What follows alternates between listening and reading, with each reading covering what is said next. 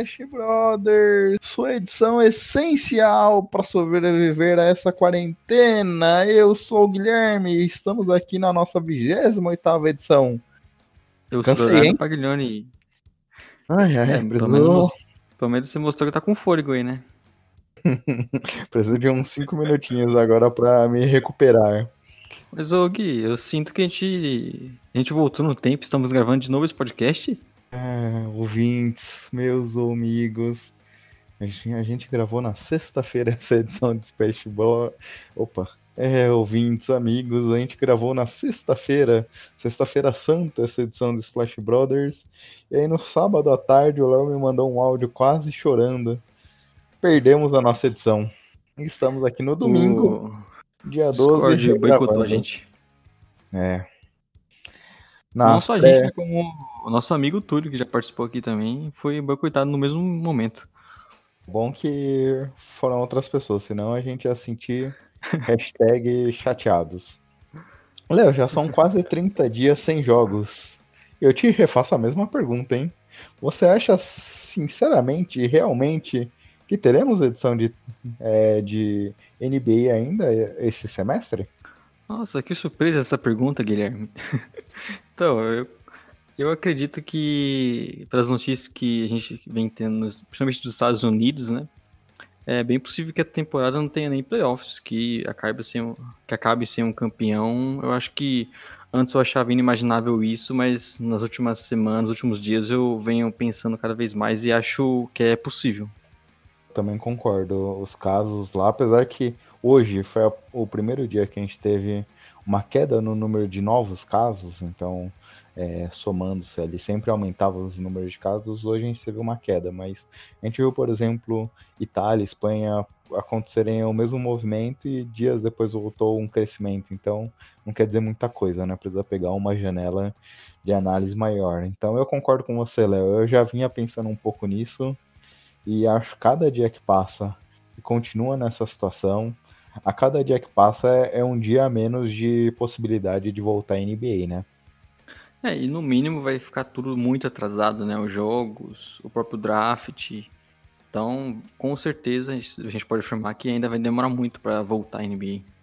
É, a gente não vê nenhuma situação de potencial melhora. Então, até foi uma imagem bem chocante, assim, vendo no, na sexta, é, o, em Nova York, o pessoal abrindo uma vala comum você tendo que enterrar é. diversos corpos ali, é, todo mundo é, de máscara, com aquelas roupas especiais, que é uma doença extremamente contagiosa. Eu estou um com bastante receio bem sobre chocante. a NBA e bem chocante com a quantidade de vidas que a gente está perdendo. E a gente até falou um pouco no podcast que perdemos, né? Isso daí acaba sendo ruim para muitas pessoas, né? É, dentro da NBA, assim, olhando dentro do jogo, obviamente muitas pessoas perdendo vida e tudo mais, mas olhando a NBA, o LeBron, você até comentou, já com mais de 34 anos de idade, é, talvez no time do Lakers, vai, podemos afirmar seguramente, hein, Léo? Desde que ele saiu do Miami, era o time, era o melhor time que ele tinha, vinha atuando. Sim. Esse daqui, talvez, com a qualidade é, coletiva da equipe, assim, a gente via no Kevs muito talento, mas coletivamente era o melhor time que o LeBron vinha jogando nesse tempo.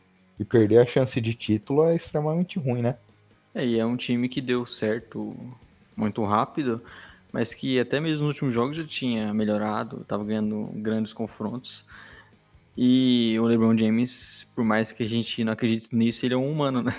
Algum momento vai começar a queda e a gente sabe que é, ele está no seu auge ainda, é, era candidato a MVP, mas algum momento vai ter uma queda. E com um cara que está indo para o final de carreira, é, ter que acabar perdendo talvez uma possibilidade de título, uma temporada que com certeza o Lakers era um dos favoritos, é meio triste, né? Até pra gente que gosta de acompanhar o LeBron, fica triste você acabar perdendo talvez um, uma parte interessante da carreira dele, né? E a gente e até é curioso, né? A gente vê a década inteira, talvez ou próximo disso, pelo menos oito anos aí, Golden State Warriors sempre chegando em playoffs e no ano que claramente eles não iam chegar, pelo jeito nem NBA teremos, hein? Foi um boicote do Warriors, isso aí. uma invenção. O Warriors que plantou aquele vírus lá na China para acontecer todo esse problema, né?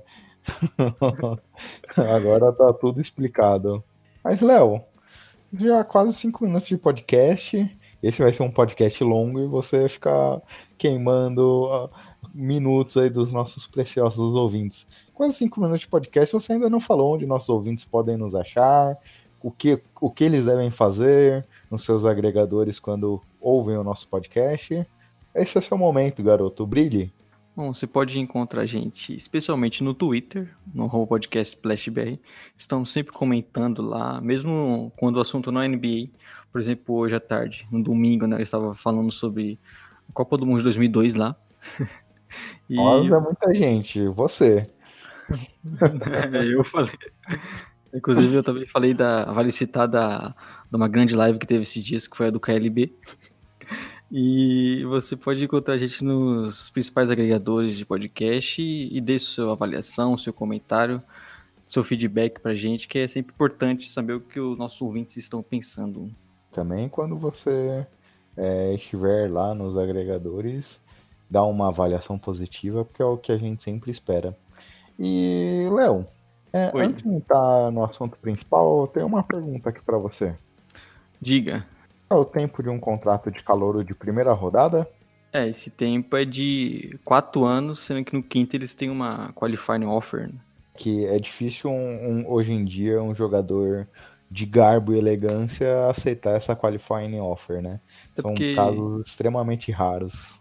É um contrato quinto ano que para o próprio time não é interessante muitas vezes, porque você, quando você aplica essa essa oferta, o, o jogador ele se torna free restrito no outro ano. Então é melhor você é, renovar já um contrato maior para acabar não perder, perdendo o jogador. Né?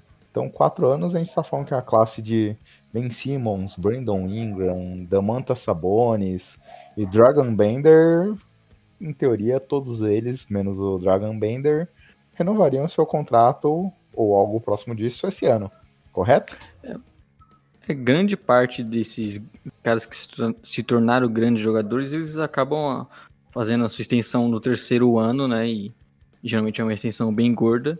Mas é isso, eles ao final dos quatro anos eles se tornam free agents restritos. Bom ponto. Então, eu citei aqui Ben Simmons, por exemplo, e Sabonis já renovaram o contrato.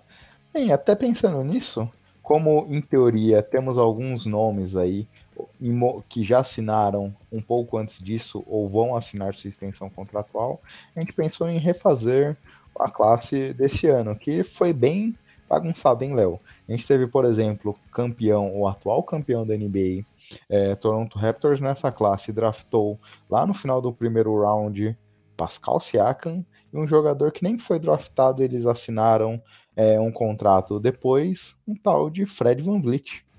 É, e, draft sempre você tem grandes jogadores, né? Nesse caso aqui a gente teve bons jogadores escolhidos logo de cara, mas teve jogadores como o Siakam no final do primeiro round, jogadores que nem foram draftados, como é o caso do Van Vliet e alguns outros. E por mais que muitas vezes não sejam grandes craques, você ainda tira jogadores úteis também, né? Então é, foi uma classe bem interessante e podemos dizer com muitas opções também. E sabe qual foi o meu maior motivador de te sugerir essa pauta, Léo? Qual? A gente viu, por exemplo, o Phoenix Suns escolhendo com as suas primeiras escolhas. Ele que teve duas escolhas no top 10. Dragon Bender na 4 e Marquise Chris na 8. Então, eu queria salvar esse time, por exemplo. Ou até mesmo o Sacramento Kings escolhendo na 13ª escolha Georgios Papagiannis. Um center que, é um, que nem... Um famoso jogador, né? Tá fazendo muito sucesso por aí. fazendo muito sucesso, é, fazendo seu trabalho de Uber nesse momento. e jogando NBA, eu acho que ele não está. É, com certeza, NBA não está. Mas, é. Gui, como que vai funcionar o nosso redraft aqui? A gente vai fazer de baixo para cima, é, pegar então só escolhas de primeiro round, começar ali na 32 segunda escolha com Golden State Warriors, e fala, comentando a escolha que foi originalmente feita, a escolha que nós dois fazemos. E, Léo, Eu usei basicamente olhando o que aquele time tinha de necessidade, olhei o jogador que talvez se encaixasse com essa necessidade, nem sempre consegui é, fazer nesse formato. Tentei salvar algumas carreiras é, e tentei também endereçar algum, algumas, alguns times que eu acharia interessante para a historinha que a gente contaria aqui, aquele jogador naquela franquia. E você, Léo, quais foram os seus critérios? Bom, também fui basicamente nessa linha né, de tentar ver o contexto da época, o que, que o time precisava. É, obviamente a gente tem o poder de saber é, os jogadores que se tornaram é, mais relevantes, algumas características que eles acabaram aprofundando. Então a gente tem, obviamente, vai usar esse poder de saber o, o, o que esses jogadores se tornaram hoje, mas é basicamente pegar o que eles precisavam, na, é, o time precisava na época, e um pouco do que os jogadores se tornaram hoje, e lembrando que todos os jogadores estão disponíveis, né? Todos os jogadores do draft de 2016 a gente pôde pegar, inclusive os que não foram draftados. Coisa que eu fiquei bem chateado, Léo, com a gente perder aquele podcast, eu já até te comentei isso daí. Ouvintes, o Léo, no... quando a gente gravou aqui, teve algumas escolhas que foram iguais e tudo mais. E o reaction do Léo foi algo saboroso de ouvir, de escutar. E talvez a gente perca essa coisa fofa nessa regravação aqui do podcast, mas faz parte, né? A nossa sorte nesse caso é que eu não sou a pessoa que tem uma memória tão grande assim. Então, por exemplo, eu já te digo de cara que eu não lembro quem você draftou pro Warriors. então vamos lá começar? Bora. Você me comentou, eu falei 32 equipes, não, eu falei besteira, são 30. É, o Warriors, que naquele ano tinha acabado de ser campeão e acabar, acabaria de trazer nada mais, nada menos que Kevin Durant para a equipe, hein? É, selecionou inicialmente Damian Jones, eles precisavam de ajuda no banco, precisavam de alas também, que eles endereçaram esse problema com esse jogador chamado Duran, e precisavam também de protetor de aro. É, eles que tinham formavam esse quarteto da morte Curry, Clay, Dre e Duran. Léo, quem você escolheu para essa equipe? Bom, a minha escolha logo de cara já foi com um jogador que foi bem comentado nesse draft, que é o Dragon Bender. Saiu próximo de mim também, hein? Por que você escolheu o Bender aqui, Léo? O Bender, inclusive, hoje, na temporada que, que teve a paralisação agora em 2020, ele estava jogando no Warriors, ele foi contratado na metade. Teve até uns jogos interessantes, obviamente pensando em, um cara mais para vir de banco, sem imaginar o que a gente projetava dele na época desse draft. Mas a gente, o Bender, na época que veio para a NBA, a gente imaginava que era um, um, cara que poderia ser muito versátil, um pivô que espaçasse a quadra, que ele não tinha tantos minutos na Europa, mas a gente já via que o arremesso dele tinha uma mecânica interessante, então poderia ser uma arma importante. Na carreira. Eu acho que num time como o Warriors, que nem utilizava por tanto tempo um pivô assim, o Bender é, sendo utilizado em algumas é, ocasiões, ele poderia ser, ter desenvolvido um pouco mais e se, se tornar pelo menos um jogador útil, coisa que a gente mal vê na NBA hoje, né?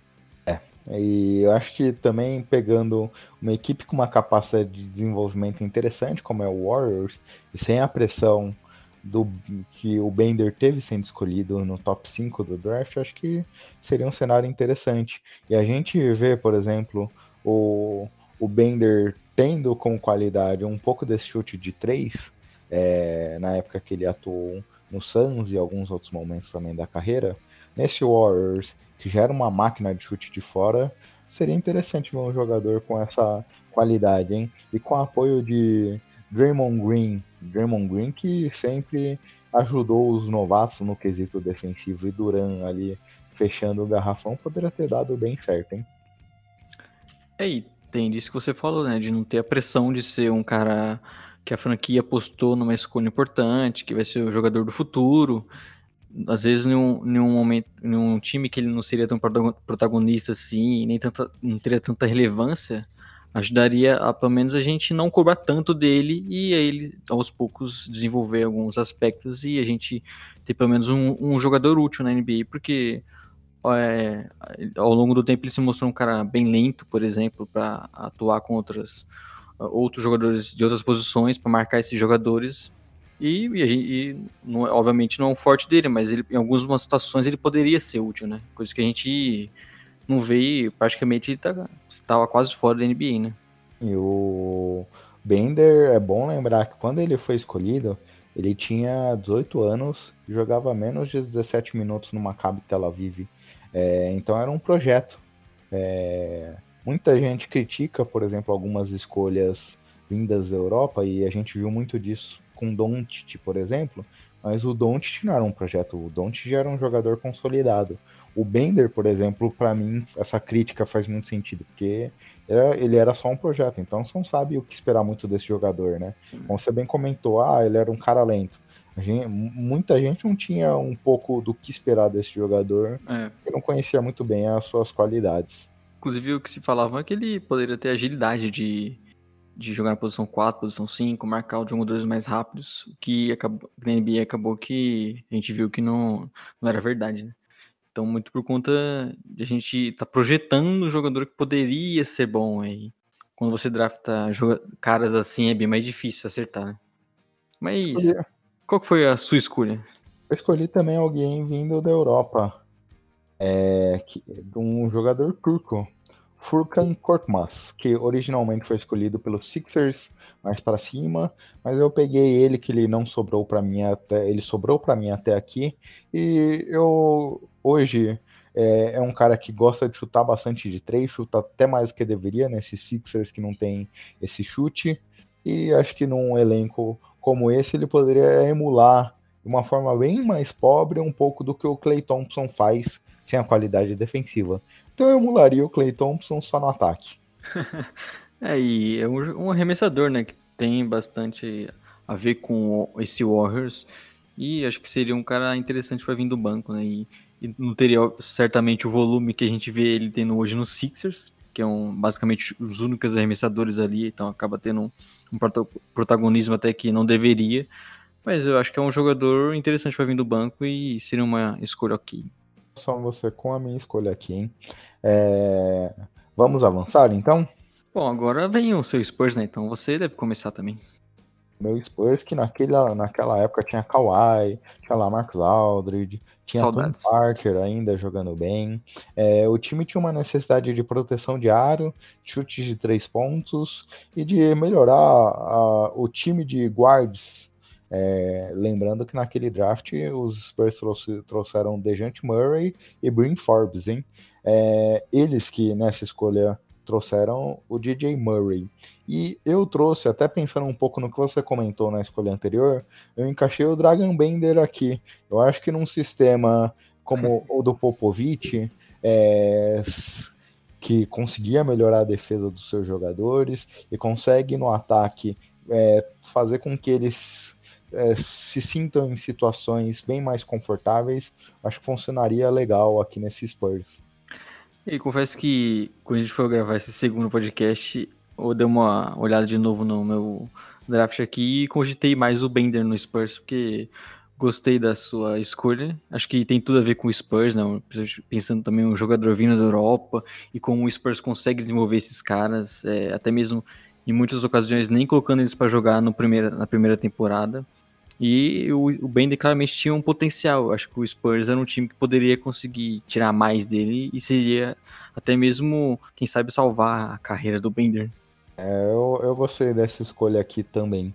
A gente já comentou bastante dele. E você, Léo, quem escolhe, escolheu aqui para os Spurs? Eu também pensei, fui nesse, nessa linha né, de, de um jogador que tinha algum talento, algum potencial, pensando que o Spurs é um time que sempre desenvolveu bem, eu escolhi o Marquis Chris, que também foi um, um, jogador que deu errado no, no Suns. Quem não dá errado no Suns? Curiosamente, dois jogadores que deram errado no Suns, hein?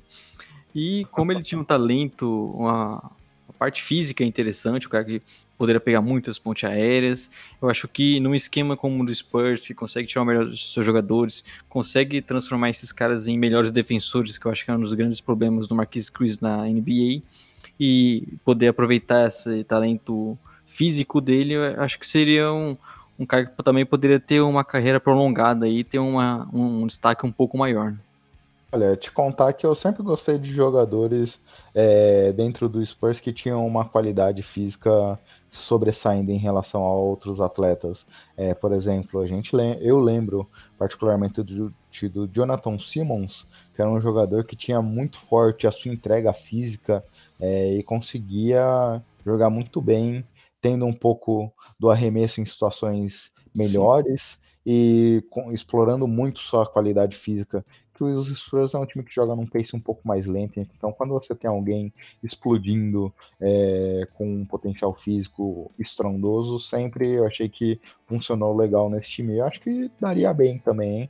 É, é um pouco que a gente comenta bastante em outros podcasts que muitas vezes não é só o talento do jogador. Esses caras são jovens, todos já mostraram potencial. Muitas vezes é o time que desenvolve eles. E a gente sabe que o Suns está longe de ser um exemplo nisso. E o Spurs é o contrário, é um time que sempre conseguiu desenvolver muito bem seus jogadores. E, e seria o caso de conseguir, pelo menos, é, tirar mais de, do Dragon Bender, como foi sua escolha, do próprio Marquis Chris. E a gente poder, pelo menos, ver eles em uma situação boa, né? Coisa que a gente nunca conseguiu ver no Suns. É. O Marquis Chris teve um bom primeiro ano no Suns e depois, é, sem, sem a gente saber muito bem o que, é que o próprio Suns quer, né? É, ele foi morrendo é, dentro da franquia. 28 escolha, hein, Léo? Sacramento Kings, que era uma escolha originalmente do Cleveland Cavaliers, e eles escolheram aqui Escola Bissier, que não era necessariamente uma necessidade da franquia, hein?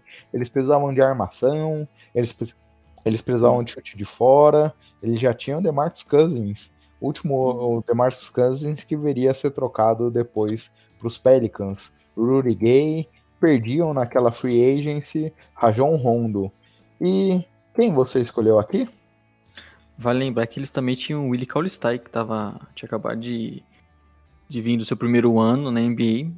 Então, até pensando hoje, não, não foi uma escolha muito inteligente aqui pro Kings, mas também não, a gente não vai cobrar a inteligência da, por, né, das, dos diretores do Kings. Né? E eu... te perguntar, Léo, quando teve inteligência em algum movimento dos Kings? É, foi ingenuidade minha, né, cobrar isso. E, e, eu vou escolher, e olha que interessante, a minha escolha é o Damian Lee, que é o terceiro jogador que eu escolho aqui, e o terceiro que está no Warriors hoje em dia. É, acho que você. O nome Splash Brothers nunca fez tanto sentido, hein? Mas contar que o Damon Lee saiu até pra cima no meu draft, então não sei se é um bom sinal. Mas o que esse ano vem fazendo. Esse ano que o Warriors não tem ninguém, tem me surpreendido bastante? Então acho que eu me apaixonei mais por ele do que eu deveria. É, ele se mostrou pelo menos um cara que consegue pontuar, ser um bom arremessador. E, e pensando que o Kings já estava meio que uma bagunça, e acabar trocando o Cousins, o DeMarcus Cousins no, é, no meio da temporada e, e, começando uma nova reconstrução, eu acho que eu não pensei tanto em posição assim para eles, pensei em pegar talvez um, um melhor disponível ali. É, eu peguei, até nessa questão de armação, é, spoiler aqui, hein, pessoal eu peguei um outro guard pro Kings, mais para cima, onde é que eles tinham três escolhas nesse draft. Mas eu peguei um cara que hoje eu acho bem burocrático, mas não no sentido ruim da palavra. É um armador que ajuda, não erra muito, então eu escolhi o seu Ryan Arquidiácono, Léo. É um jogador que, armador que não faz muitas besteiras, né? Também não tem tanto protagonismo assim, não tenta muitos arremessos, nem jogadas espetaculares, é um cara mais burocrático. E como eu selecionei um cara mais para cima, que seria talvez o armador principal da equipe, aqui o Ryan Arquidiácono seria um cara mais para ser o segundo armador, entrar em situações mais confortáveis, é, e aí pensando um pouco nessa necessidade, eu acho que faria sentido aqui. É, e lembrando que estamos no final do draft, né? Não tem tantas, tantas opções melhores. É, talvez num dos melhores drafts da história é difícil achar na 28ª posição um hum. jogador que seja All-Star ou algo do tipo. Principalmente por Kings, né? tipo, achar um jogador por Kings é mais difícil ainda. e, Léo? Raptors, né? Raptors. Toronto Raptors, que né, precisava de ajuda no garrafão, precisava de chute de três, Precisava de talento que ajudasse de forma imediata, já que o Raptors vinha sempre batendo na, na trave em playoffs. E aqui eles escolheram nada mais, nada menos que Pascal Siakam originalmente, hein, Léo? É, eu acho que o Raptors acertou nessa escolha, não foi? Quase nada. e aqui eu selecionei Scal Labissière já dando um pouco de ajuda no garrafão onde é que eles precisavam. Acho que é um jogador que consegue trazer um pouco de fisicalidade também. E eu acho que, bem, 27 escolha era um talento, talvez o melhor talento disponível ali, pensando na necessidade do Raptors. É, eles ainda vai lembrar que eles não tinham é, fechado com o Ibaka, né? Acho que eles pegariam na metade da temporada com o Magic e, e tinham apenas Valanciunas ali no garrafão, era uma necessidade deles. E até pensando por conta da necessidade de ser um time que já buscava playoffs, chegar longe, eu, eu escolhi pro Raptors o David Noabá, que eu não sei se eu estou pronunciando corretamente de novo. Porque é um jogador que, quando teve espaço no Bulls, no próprio Nets, antes de se lesionar, ele se mostrou um, um, bom defensor individualmente e um cara que é capaz de arremessar também. Eu acho que seria um complemento interessante para vir do banco nesse Raptors. É, te contar que eu nem coloquei o Nwaba no meu draft simulado aqui, hein? É, acho que talvez me arrependa um pouco. Mas eu acho também uma escolha que fazia sentido, que eles não tinham ninguém ali, talvez, é, que pudesse ajudar o Raptors nessa segunda unidade. E, cara, engraçado você comentou aqui. É, lá na frente a gente comenta na décima escolha que o OKC pegou essa escolha décima primeira. décima primeira, pegou oriunda do Magic, que pagava caro para levar o Serge Baca, dando o Vitor Oladipo e o Domantas Sabonis que saiu ali. E seis meses depois eles pagavam para levar o. Eles davam o Sérgio Baca que migraria rumo aos Raptors, hein? Que doideira. Magic é outra dessas equipes que nessa época fazia pouca besteira, hein? Deixa meu parabéns, Magic. é, então vamos avançar, Léo. Aqui, vendo o nome que eu enderecei, eu até me arrependi um pouco, porque eu lembrei do seu draft e, e para esse jogador eu gostei mais da sua posição lá para cima do que para mim, hein? Philadelphia 76ers, que pegou aqui o Furkan Korkmaz, que já saiu no meu draft simulado. E os Sixers nessa época, amigos, era um time bem pelado. Para vocês terem ideia, nesse momento do draft, Joel Embiid nem havia estreado ainda pelos Sixers e eles precisavam de qualquer coisa. Era um time bem bagunçado. E indo um pouco nessa linha de necessidade, eu peguei o melhor talento disponível, que para mim foi o Juan Hernan Gomes. É, e é nessa hora que a gente começa a se preocupar um pouco com o nosso draft, porque para mim o, Hernan Gomes saiu bem, é, saiu bem depois no draft. É. é mas... O eu gosto bastante dele, mas eu ia colocando um pouco, vendo necessidades, um pouco mais do perfil do jogador ali. Ele foi caindo, caindo, caindo, e aí acabei colocando aqui. É, mas é interessante que vendo o que o Sixers é, se, se mostrou anos depois com o Ben Simmons estreando, o Embiid também, né? Sempre um time que precisava muito de arremesso, o Hernan Gomes seria interessante para ter nessa rotação, seria um ala que eles sempre acabam buscando. Né? Acho que cairia muito bem nessa equipe, até para atender um pouco das necessidades que eles têm nessa temporada.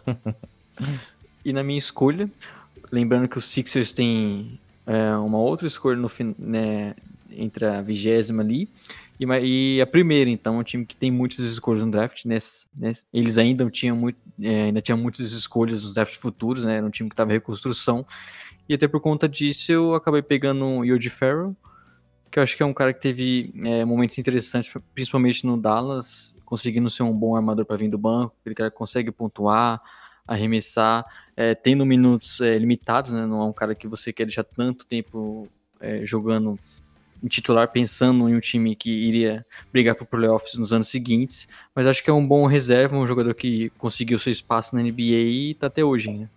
É, pelo que a gente vê até hoje, eles têm um pouco de dificuldade nessa armação reserva, né?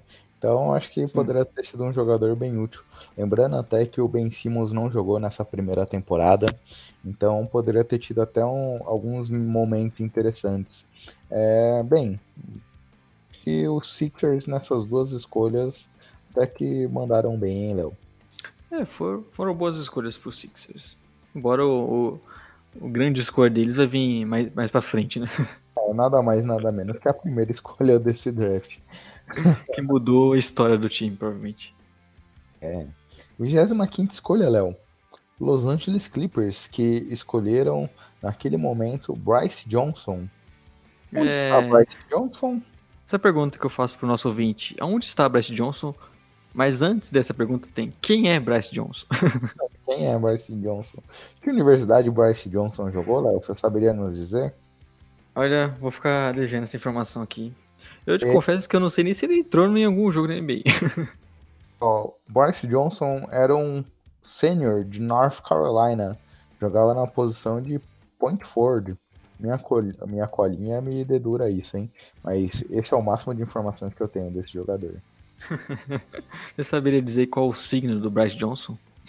É, eu acho que ele, é, por esse nome, me lembra Ares. e, e qual foi essa escolha para o, o Clippers?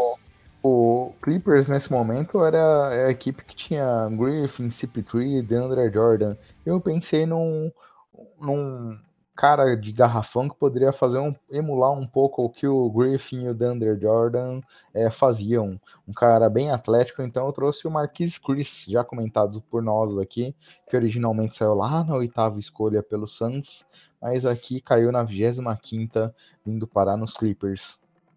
E eu comentei que eu gosto muito dessa escolha, né? Um cara que poderia ser uma parceria muito boa com o Chris Paul ali, pegar muita ponte aérea. E é isso, de ser uma opção a mais para um time que já brigava por título, por chegar longe, e uma posição ali no banco que eles não tinham não tinha reservas, né? A gente já viu, se eu não me engano, foi até nesse ano ou no ano seguinte, o DeAndre Jordan quase saindo, ameaçando sair não saindo para o Dallas na sua renovação contratual, dependendo até da performance do Marquis Chris aqui nesse universo paralelo, o DeAndre Jordan tinha ido até mais cedo pro Dallas, hein? É, é uma opção, né? É um, é, é um cara que combinaria bastante com o, principalmente com o Chris Paul ali, poderia se aproveitar bastante do CP3 e conseguir ter uma relevância bem maior. Né? Ele, se, ele se daria bem, né? Porque, nossa. eu nada mais Acho que o... Chris Paul te mandando ponte aéreas. Acho que o Chris Paul, Acho que o Marquis Chris gostou desse nosso mundo aqui, que ou ele cairia com o Chris Paul no Clippers, ou ele cairia no Spurs com o Popovich, né? É, ou não, ou são duas personalidades muito fortes, né? Ele teria sido esmagado pela pressão desses é. dois caras e ter tido algum outro problema e ter desistido da NBA. É, jogar com o Chris Paul no, nunca foi tão simples, né? E, e, na minha escolha aqui, eu escolhi ele, o DJ Redick dos pobres. o Furkan Korkmaz, que já saiu no seu draft. E eu acho que poderia ser justamente uma opção pro DJ Redick, que era um, um arremessador muito importante para esse time. Eles precisavam de bastantes arremessadores.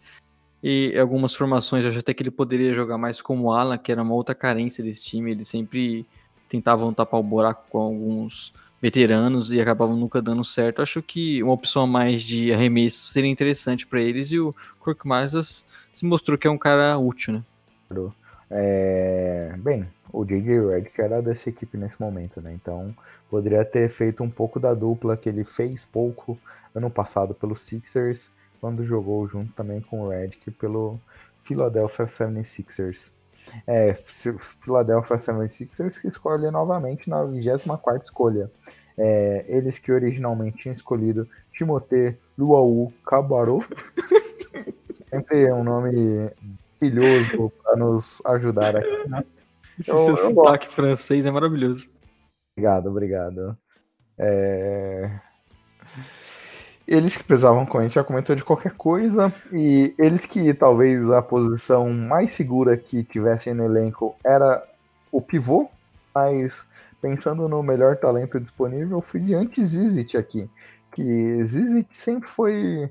É, era aquele jogador que não jogava e mexia com sonhos de todo mundo, né? Eu lembro, Léo, por exemplo, quando o Irving é, fez todo aquele fuzuês, acabou sendo trocado pelos Celtics, eu via muita gente falando que o Celtics, na verdade, o Kevs não ganhou é, a escolha pela questão do Isaiah Thomas, Jair Crowder, mas sim pela oitava escolha que era que acabou sendo a oitava escolha do Nets, é, que aquele momento o Nets sempre tinha as escolhas muito baixas, e pelo anti-Zizit, que depois que começou a jogar nunca mostrou ser aquele talento, aquele projeto que a gente imaginava. Mas nessa época tinha uma hype interessante em cima dele, talvez sendo desenvolvida pelos Sixers aqui poderia ter sido interessante. É, era um cara que a torcida do Celtics é, gostava muito e pedia mais minutos até. E tinha uma expectativa, porque ele veio para a NBA muito novo, a gente não sabia exatamente quem era o Zige, mas ele tinha uma projeção interessante. E poderia ser uma, com certeza, uma, uma escolha que muitos times queriam fazer ali. E, e, quem sabe num, num time que poderia acabar jogando mais, né? Sendo que ele nunca, ele nunca conseguiu ter muito espaço na NBA, acabou que nunca jogou muito. Até por conta disso, a gente não sabe exatamente o que, que é o anti-exist, mas eu acho que seria uma escolha interessante para os Sixers, que estava apostando muito nisso, né? De pegar o melhor talento disponível e ver o que eles se tornariam. E era um time que justamente fazia isso que a gente não viu no Exist, que é botar em quadra, né? A gente pelo menos teria visto mais ele. É, é bem esse ponto. O, o, apesar do Sixers ser bastante pivôso nessa época, já tinham o Noel, já tinham também o Okafor, Okafor é, tinha o Embiid, que estrearia naquele momento, mas eu acho que faria sentido. Te contar que quando eu fiz a escolha também aqui, Léo, eu tinha esquecido que o Noel e o Okafor estavam na equipe, por isso que eu escolhi os... É, mas eles saíram logo depois também, né? É, mas a gente veria talvez a equipe também querendo trazer talentos. Poderia até ter trocado um desses outros pivôs por algum valor de mercado que eles tinham na época, por algo mais interessante, se o Zizit, nos poucos minutos que ele tivesse em quadra, conseguisse demonstrar algum talento. É, o Sixers é especialista nisso, né? O jogador dá um pouco certo, mas não, não se mostra um All-Star, algo que eles queriam tanto assim, eles trocavam, né? Foi assim com o, o próprio Drew Holiday, que chegou a ser All-Star, o Mark Carter Williams, eles estavam acumulando as escolhas ativas para o futuro. É, e o futuro chegaria naquele momento, né? É, e pensando também nisso de sempre buscar um talento, é, um potencial muito grande, eu iria com o Sixers aqui pro Derek Jones Jr., que um cara que vem até mostrando mais potencial agora jogando no Heat, que é também um desses times que consegue tirar mais de jogador, desenvolver bem. E ele que sempre se mostrou um, um cara que tem um talento é, físico muito grande, né? Da grandes enterradas e sempre um defensor muito bom. E o grande problema era sempre o arremesso dele. Então acho até que combina bastante com esses Sixers. Derek Jones Jr. não foi nem draftado nesse, nesse ano, hein, Léo? E é, o... Teve muito destaque por conta das enterradas, a participar de campeonato de enterradas, mas agora mais no Miami que ele vem tendo um destaque realmente em quadra, inclusive até arremessando melhor, né? o que acaba se tornando um jogador mais interessante, porque ele realmente sempre, por conta desse atleticismo dele, é, até mesmo defender muito bem é, de jogadores de diversa posição. Então até um pouco do que o Sixers tem hoje, né, que é sempre caras físicos, é, com físicos espetaculares e grandes defensores. Eu acho que combinaria bastante com esse time. Até legal da sua escolha, Léo, que como você bem comentou, é um cara bem físico. Essa defesa ficaria extremamente física e conseguiria moer os adversários. E ele também não tem um arremesso de fora, né? Então seria mais um desses jogadores com perfil atual dos Sixers é, de ter algumas qualidades, mas não ter o arremesso. Ou talvez o Sixers, né, hoje fez diversos movimentos aí de trocas e tudo mais. Talvez ele já tivesse em outra franquia no momento. É bem provável. Talvez ele tivesse ido com o Jimmy Butler, já pensou, para o Miami? Um signing trade aqui? Ah, Do ele voltaria para o mundo dele atual. A 23 escolha, o Antizizit, que eu acabei de comentar, foi escolhido pelo Celtics aqui.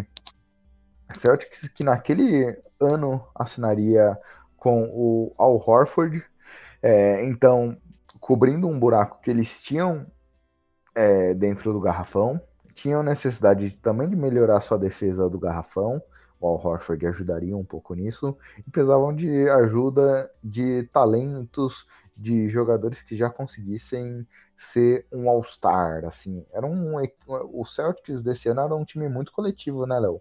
É, Isaiah Thomas, é, Crowder, uh Jay Crowder e outros jogadores. E aqui eu acabei trazendo um jogador, não sei se você lembra, então eu quero sua mesma espontaneidade quando eu falar aqui. Alex Caruso, um jogador, ah.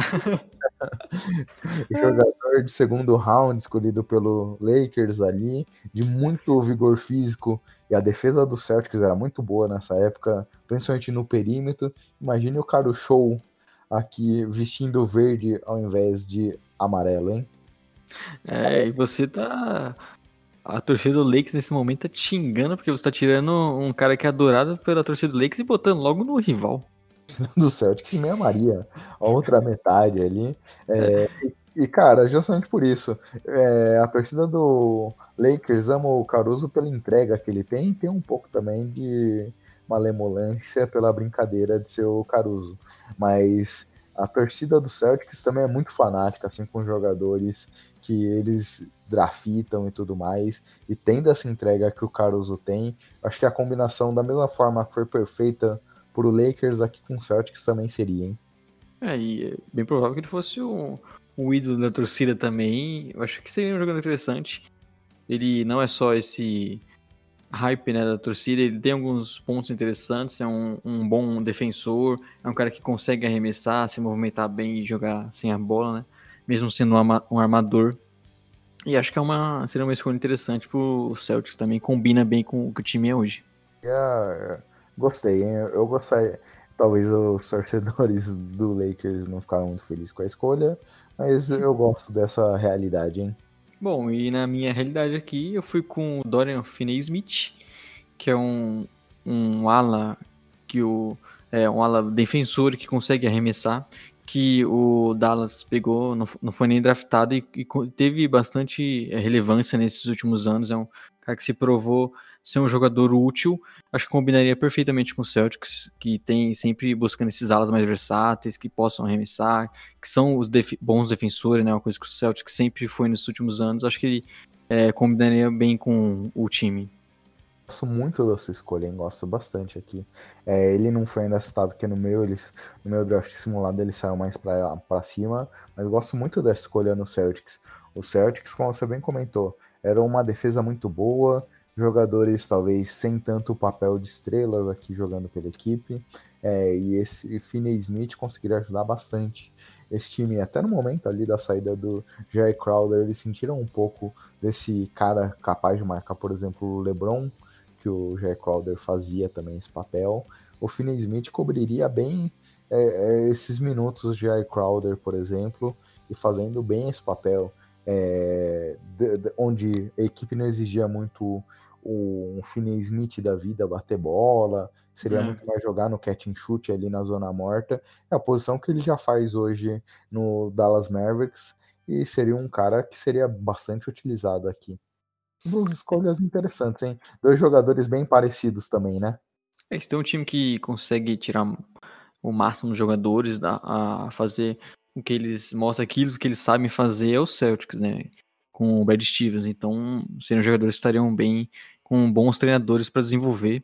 E o Finney Smith, que inclusive assinou um contrato de três anos, 12 milhões por, no total com o Dallas, que mostra que ele conseguiu é, ser esse jogador que não é draftado, mas que consegue um espaço na NBA, né? E fico feliz que ele tem um contrato assinado nessa oficina que passou aqui. É muito interessante, né, Léo? Porque temos muitos jogadores que não foram draftados ou escolhidos de segundo round hoje na NBA conseguindo ter sucesso.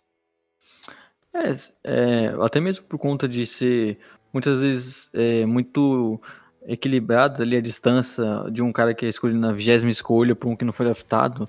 Muitas vezes não é simples você é, ver um talento muito maior em um do que em outro, e aí depend, de, dependendo do time que esse cara acaba tendo uma chance, às vezes até da sorte de algum jogador se lesionar e ele poder mostrar minu mais, é, tendo mais minutos logo de cara assim, é, acaba sendo o, o fator diferencial para uns caras conseguirem mostrar o seu talento, né? Eu acho que muito por conta de ser é, sempre 60 jogadores chegando na liga todo ano, você não tem espaço para todo mundo, acaba que alguns caras acabam tendo nem a oportunidade de mostrar que eles têm talento para estar tá na NBA. Né? É... Bem, podemos avançar então, Léo? Podemos, agora vamos ter que falar infelizmente do Kings, né? Realmente, o Kings teve bastante escolha nesse draft, que poderia ser, se bem feito, como a gente já comentou até dos nomes que ficaram para trás aqui. O Kings poderia ter mudado o rumo da sua franquia positivamente, coisa que não aconteceu. E por é, que spoiler. Não... spoiler, não aconteceu. Eram na 22 segunda escolha, Malak Richardson. Não, por onde anda esse jogador? Cara, não tenho a menor ideia. Se eu não me engano, esse Malak Richardson, ele foi um jogador que foi envolvido numa troca depois pelo Bruno, uh, Bruno Caboclo, não foi? Você é, tá complicando, hein? Fica a questão aí. Mas eu acho que a única coisa que eu lembro dele é por conta disso. Ai, ai. É, Léo. Nosso Kings. Salve o futuro do Kings aqui, Léo, no seu mundo distópico. Quem você escolheu? Bom, eu tenho certeza que eu não estou salvando o Kings nesse momento. Eu tô escolhendo o Deandre Bembre, que é um cara, um ala defensivo, que é bem versátil na defesa, consegue marcar bem individualmente ali é, mostrou ser um jogador útil no, no Hawks até por conta disso, mas obviamente tá longe de ser um cara que mudaria a história do Kings. Olha, Léo, te contar que sua escolha do Bembry ficou muito próxima da minha, hein? É, te contar até também que no meu mundo real eu colocado o Bembry aqui, mas como a escolha de cima era do Hawks e o Hawks escolheu o Bembry, falei, cara, vou deixar o Hawks mantendo é, sua escolha próxima da realidade aqui. Então, até por isso, não poderia ter sido nossa primeira escolha igual aqui, hein? Eu fui também de um outro ala, mas eu fui de Denzel Valentine aqui, é, que as, assim como o Bembry é um ala, só que ele com uma função um pouco diferente, né? Um cara muito mais voltado pro ataque. Nem sempre você pode até comentar um pouco, porque já que ele joga no seu bus, nem sempre jogo fazendo as melhores jogadas, não um cara dos mais inteligentes, mas consegue fazer alguns pontos, às vezes quando ele tá quente consegue dar uma esquentada no jogo. E nos Kings, que não tinha muito talento ali fora Rudy Gay nessa posição de ala, é, eu acho que poderia ser um nome interessante. Acho que pro King seria interessante, não. O Valentine é um cara que às vezes empolga demais e quer arremessar tudo, tem muita confiança e Muita gente, a gente, a gente vê que ele não está tomando a decisão certa, mas ele tem um talento para arremessar, um cara que consegue pontuar bem é, em alguns momentos e, e, eu acho até que se ele não tivesse num Bulls nesses últimos anos, que é um time muito desorganizado, que até mesmo nessa temporada alguns jogos ele foi bem, mas não tinha tantos minutos nos outros, acho que ele poderia ter se desenvolvido um pouco melhor e se tornar um jogador um pouco mais é, relevante. Ele teve também problemas com lesões que acabaram atrapalhando mas eu acho que em outra situação ele poderia é, se encaixar melhor e ter mais relevância. Obviamente, esse cenário não é no Kings, né? Comentou pouco do seu, da sua escolha. Quer fazer algum comentário adicional sobre o Bembry no, nos Kings? Não, acho que é isso. O Bembry é um jogador útil, né? Defensivamente ele continua mostrando o seu talento, é um cara que consegue, até por conta da parte física, né? Consegue marcar bem individualmente alas maiores e e acho que muito por conta disso ele se mantém na NBA. Acho que acabou não conseguindo desenvolver outras coisas ainda, né? Como um arremesso, até mesmo jogando com a bola na mão. O Hawk tocou em algumas situações assim. Ele não foi tão bem, nunca é, se demonstrou tão capaz disso, mas é um cara que, pelo menos, é, se mantém na NBA. Eu acho que é interessante ainda. As escolhas também, na vigésima segunda escolha, é difícil você fazer uma é. grande movimentação que vai transformar. É, e justamente por isso, né? Por, por Kings porque às vezes até um jogador útil, mas no meio dessa bagunça do Kings ele não vai acrescentar nada e talvez até ele acabe se perdendo no meio do caminho, né? Que também são jogadores aqui que a gente viu pouca evolução na NBA. Porque em outras situações eles pouco evoluíram, no Kings também a gente não poderia esperar muita coisa, né? É, e eu até conto que eu gosto da sua escolha, que eu acho que eu entendo mais porque o, Valentine chegando na NBA, ele mostrava ser um talento maior, a gente tinha expectativa que ele conseguisse ser um pontuador até bem melhor, e nessa posição acho que seria é, uma escolha bem interessante pro Kings, que basicamente precisava de tudo, né? E eu acabei não escolhendo ele até por, co até por conta de que eu escolhi ele numa escolha anterior. Você falou que escolheu, colocou ele numa escolha anterior. Você colocou ele na 21 primeira escolha no Hawks? Sim, ah, então vamos comentar aqui. Eu, como já dei o spoiler embaixo, coloquei o Dandre Bembry saindo aqui no Hawks, que foi a escolha original do time de Atlanta. É, então, até para manter ali a escolha original. Então a gente quase inverteu, hein, Léo? Que eu falei que eu tinha colocado ele, originalmente o, o Valentine aqui no Hawks e o Bembry embaixo, saindo para os Kings. Se eu tivesse mantido minha escolha original, a gente tinha empatado aqui. É, basicamente invertemos as posições e, e não agradamos ninguém. Comente sobre sua escolha. Oi? Comente um pouco sobre a sua escolha. É, como eu até disse, né? Eu acho que o Valentine em outra situação poderia se desenvolver um pouco mais, mas também não é que no Kings ele teria. É, ops. Não é que no Hawks ele teria. Ele poderia se desenvolver tanto assim. O Hawks era um time que estava quase partindo para reformulação, né? Eles tinham acabado de. iriam perder o Holford na off-season, aí trouxeram o Howard, ainda tinha o Millsap, deram aquele contrato enorme pro Tim Hardy Jr., então era um time que não tinha assumido totalmente a reformulação, talvez pensasse em brigar pelos playoffs. O Valentine poderia ser uma ajuda vindo do banco nisso, mas nada que mudaria também no patamar. Você dá 20 milhões pro Hardaway Jr., é, você não quer brigar por nada. Desculpe pelo spoiler, mas não seria o que aconteceria, hein? É, bem, eu trouxe o Bember aqui pensando um pouco na questão da ajuda defensiva que talvez o jogador pudesse trazer, como você bem comentou, pensando nas principais forças da equipe. A gente vinha, via pouco talento ali na defesa de perímetro, então acho que poderia ter sido um jogador que ajudasse um pouco o Hawks. É, hoje em dia eles têm um monte de alas jovens, né? Cam Reddish, o Kevin Herter. e o legal dessa escolha é que você mantém um cara que tá na franquia, então você não precisa nem dar explicações, né? Você já fala, ó, trouxe por esses motivos que vocês viram aí. Ele porque eu segui o que o General Manager do Hawks fez. É, e, e, se ele continuar lá até hoje, mostra que pelo menos tem agradado um pouco a franquia, né? Pelo menos ele é um, um bom cara no vestiário, conta boas piadas.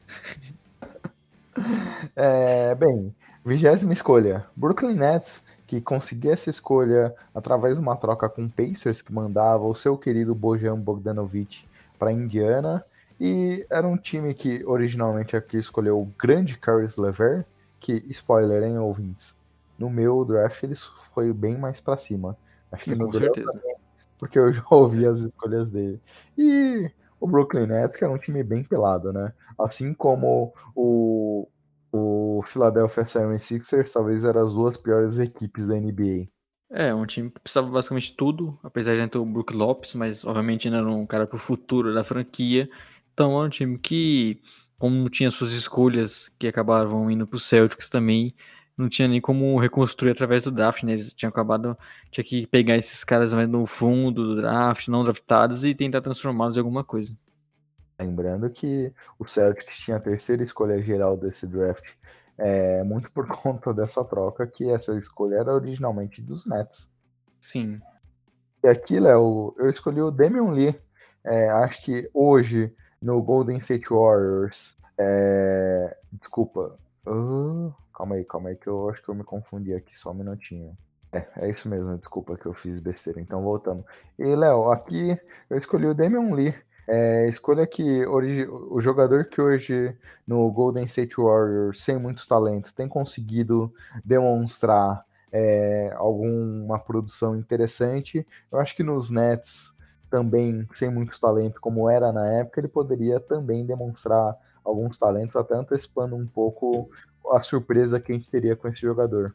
É, e é um time que logo depois se organizou também, né? Mesmo sem muito talento, começou a jogar com, de uma forma mais organizada, mais coletiva, e ele poderia ter basicamente a situação que ele viu hoje no, no Warriors e ter já algum destaque um pouco antes, né? É. Talvez iludindo um pouco mais a gente.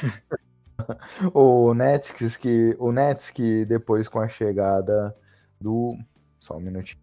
Nets que com a chegada o Nets, o Nets que com o Kenny Atkinson conseguiu emular um pouco do que o Golden State Warriors fazia.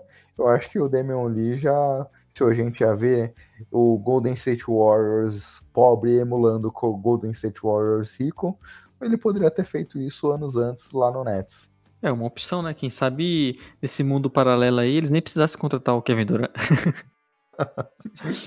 não chega tanto. Talvez eles não precisassem contratar o reserva do Jim Weed. Talvez. Uma possibilidade. Mas com a minha escolha aqui, eu acho que eu fui com o jogador mais interessante, que é o nosso querido também Ivak Zubat. É boa escolha, hein? Boa escolha. É, no Nets eles tinham o Brook Lopes, então ele poderia aprender com um jogador interessante também. É, gosto sua escolha. Eu acho que até mesmo por conta de ter o Brook Lopes, mas não é um cara que a gente esperava que participaria do futuro da franquia. Eu acho que o Zubat era um talento interessante para esse time, um cara que veio muito novo também para NBA. E acho que até que poderia se tornar um, um Giant Allen, o que ele é hoje, basicamente um pivô bastante defensivo, né? Que a gente, que o time não aproveita tanto no ataque, nem tem tantos recursos assim, mas defensivamente é um cara importante pro Clippers hoje. A gente vê que em muitos momentos eles acabam precisando utilizar mais o Zubat, porque com o Montrezl Harrell eles acabam sofrendo ali no garrafão. Eu acho que o Zubat é um cara que é, meio que aos poucos conseguiu seu espaço na NBA. É um jogador para ser é, interessante você ter no elenco. Mas contar que o Zubat hoje, eu esse ano eu acho que ele se adaptou melhor, por exemplo, que o Harrell é, no pick and roll ofensivo com Kawhi Leonard e Paul Jordan. Eu tenho visto, eu via, pelo menos hoje eu não tenho visto nada ao vivo, mas eu via, por exemplo, essa temporada, essa jogada funcionando melhor entre Kawhi e Paul Jordan com o Zubat que com o Harrell. É interessante isso. É, eu acho que ele também não é um completamente nulo no ataque. Ele, ele consegue finalizar bem, ali bem ao redor na cesta, receber essa bola e fazer alguns pontinhos. Ele é um cara que é, é bem interessante. Inclusive, vale lembrar né, que o Lakers trocou ele por, pelo Clippers, que hoje é um rival, um rival direto na NBA por, por nada, né? Por Mike Muscala. É, essa troca muito pensando talvez em trazer um, uma ter um terceiro All-Star para jogar junto com o time, coisa que não aconteceu, né? Ou eles achavam que o, o Mike Muscala seria o terceiro All-Star. É, acho que nem a mãe do Mike Muscala atenção, hein? ah, décima nona escolha, hein, Léo? Denver Nuggets. Essa escolha deu um pouco certo, hein? Malik Beasley, que hoje joga no Minnesota Timberwolves, mas é, fez bom trabalho lá no Nuggets. E o Nuggets que tinha necessidade de chutes, é, um pouco de bloqueio, e a gente via já nessa equipe Nikola Jokic ganhando seus espaços, Gary, Gary Harris começando também a jogar bem, e Danilo Gallinari, que era até então o principal jogador da franquia, pegando suas malas e saindo da, de Denver. E aqui eu trouxe Derek Jones Jr., Léo, um jogador de que hoje a gente vê, por exemplo, o Jeremy Grant fazendo um pouco esse papel de, de fisicalidade, conseguindo ajudar bem defensivamente com toda sua velocidade é, e também dando enterradas muito boas, porque é um cara que tem um físico e salta muito. Acho que o Derrick Jones poderia emular bem o que a equipe fez anos depois com o Jeremy Grant. É, é um ala interessante, por, até pelo que a gente viu do Nuggets nesses últimos anos, que acabava sofrendo bastante na defesa, né? Até porque o Jokic é um cara é, tão bom na defesa assim, e um, um ala como um ala ágil como o Derek Jones Jr., que é, por contraparte física consegue até dar, dar tocos, consegue defender no mano a mano ali, acho que seria uma opção a mais para esse time. E é como você falou também, né, de um cara físico, poderia se movimentar bastante, poderia fazer, quem sabe, receber bons passos do Jokic ali no garrafão e conseguir muitas enterradas. Eu acho que seria uma escolha interessante e até mesmo pro Derek Jones Jones que iria para um time que veio se organizando, né? E acho que ele poderia até acabar mostrando mais do que ele mostrou em outros times.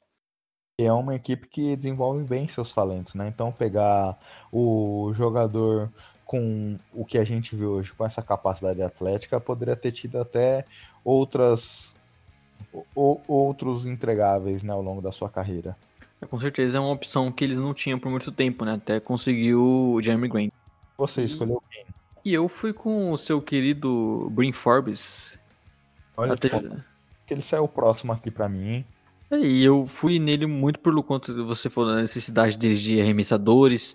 E lembrando que o, o Jokic estava cada vez mais conseguindo mais seu espaço, eles acabaram trocando o Nurkic na metade da temporada após esse draft, né? E, e o Brin Forbes é um cara que é, não tenta muitas coisas com a bola na mão, não é um, um grande, um cara que tem um, uma variação de jogo, ele é muito mais movimentação e arremesso, né? Eu acho que encaixaria bem com um time que busca muitos ter muitos arremessadores em quadra, principalmente quando a bola tá com o Jokic, né? E eu acho que ele é um cara que teria um papel interessante nesse time. É... Bem, eu acho que é uma escolha que faz bastante sentido até.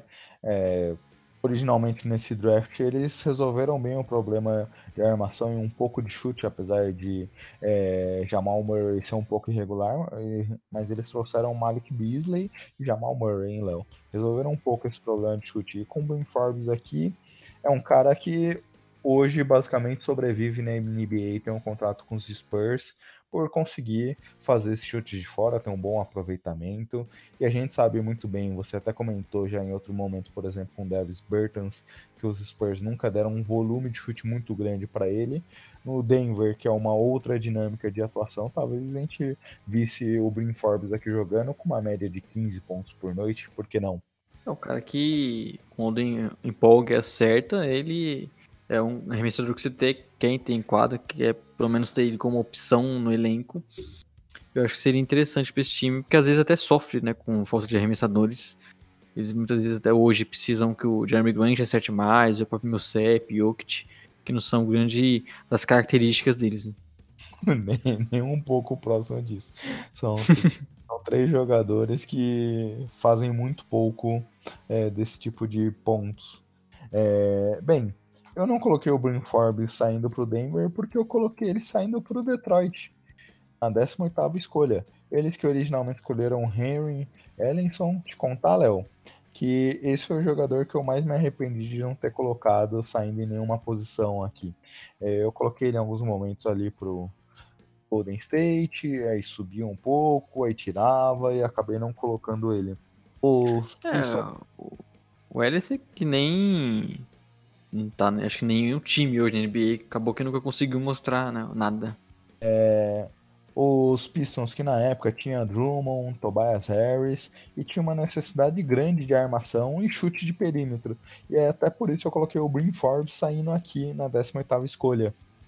É um time que não era muito organizado, né? Tinha um encaixe até meio complicado. Oi? E quando eles foram organizados? É, falar de pistas não é falar exatamente de organização, né? Mas até pensando na quadra mesmo com o Rich Jackson, quem tava os que do Pope, que ainda tinha uma relevância maior, a gente imaginava que seria um jogador até melhor do que é hoje, o que também não é tão difícil assim. e tinha Tobias Harris, André Drummond, e precisava muito desse arremesso de três. E mesmo sendo um time não tão forte assim, eles, eles tinham chegado e estavam colocados na última temporada, eles brigavam pro playoffs. Né? Acho que o Forbes seria uma boa opção para eles terem no elenco para, quem sabe, ganhar alguns jogos. Léo, escolheu quem? Eu fui com o nosso querido Alex Caruchou. Fico triste, confesso, por botar o Caruchou que tem esse carisma, que precisa estar nesse time com o Lakers, com a torcida fanática, até mesmo com o Celtics que você falou, que ele teria, ele seria mais amado. E eu vou colocar ele justamente na torcida que nem vai no ginásio.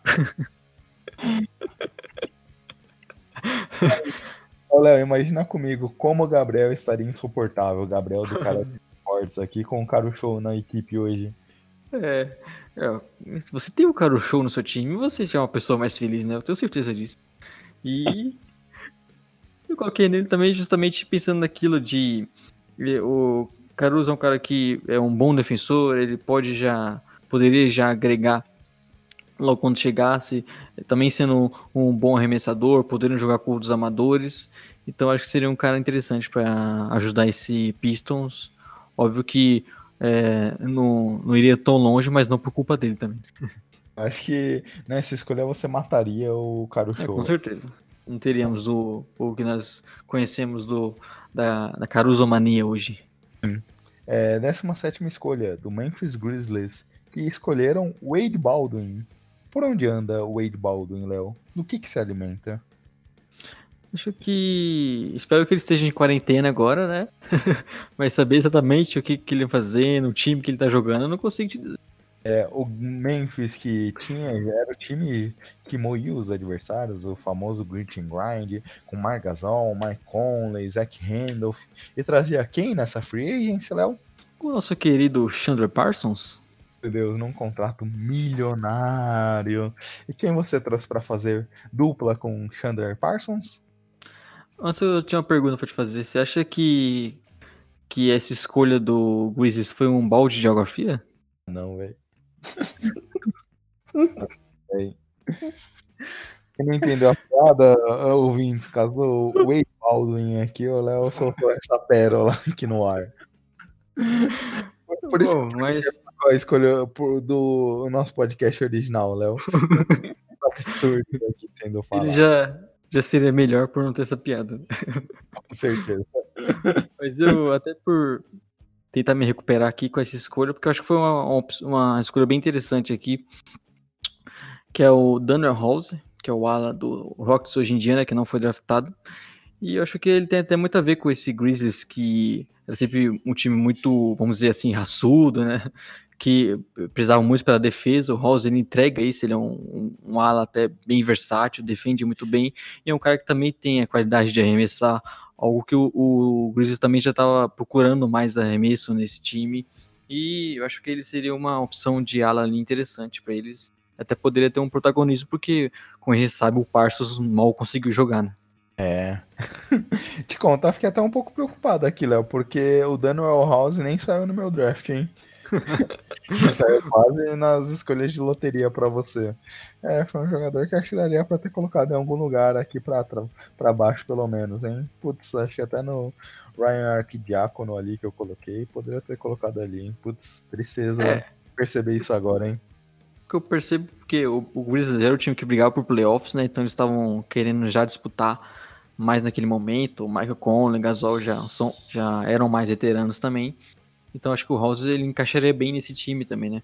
Também não é um tipo de jogador que você encaixa em qualquer lugar, porque ele é um cara mais limitado, bom defensor, um cara que arremessa bem, mas no time em reconstrução, por exemplo, não faz tanto sentido assim. Talvez ele nem conseguisse é, demonstrar o seu talento, né?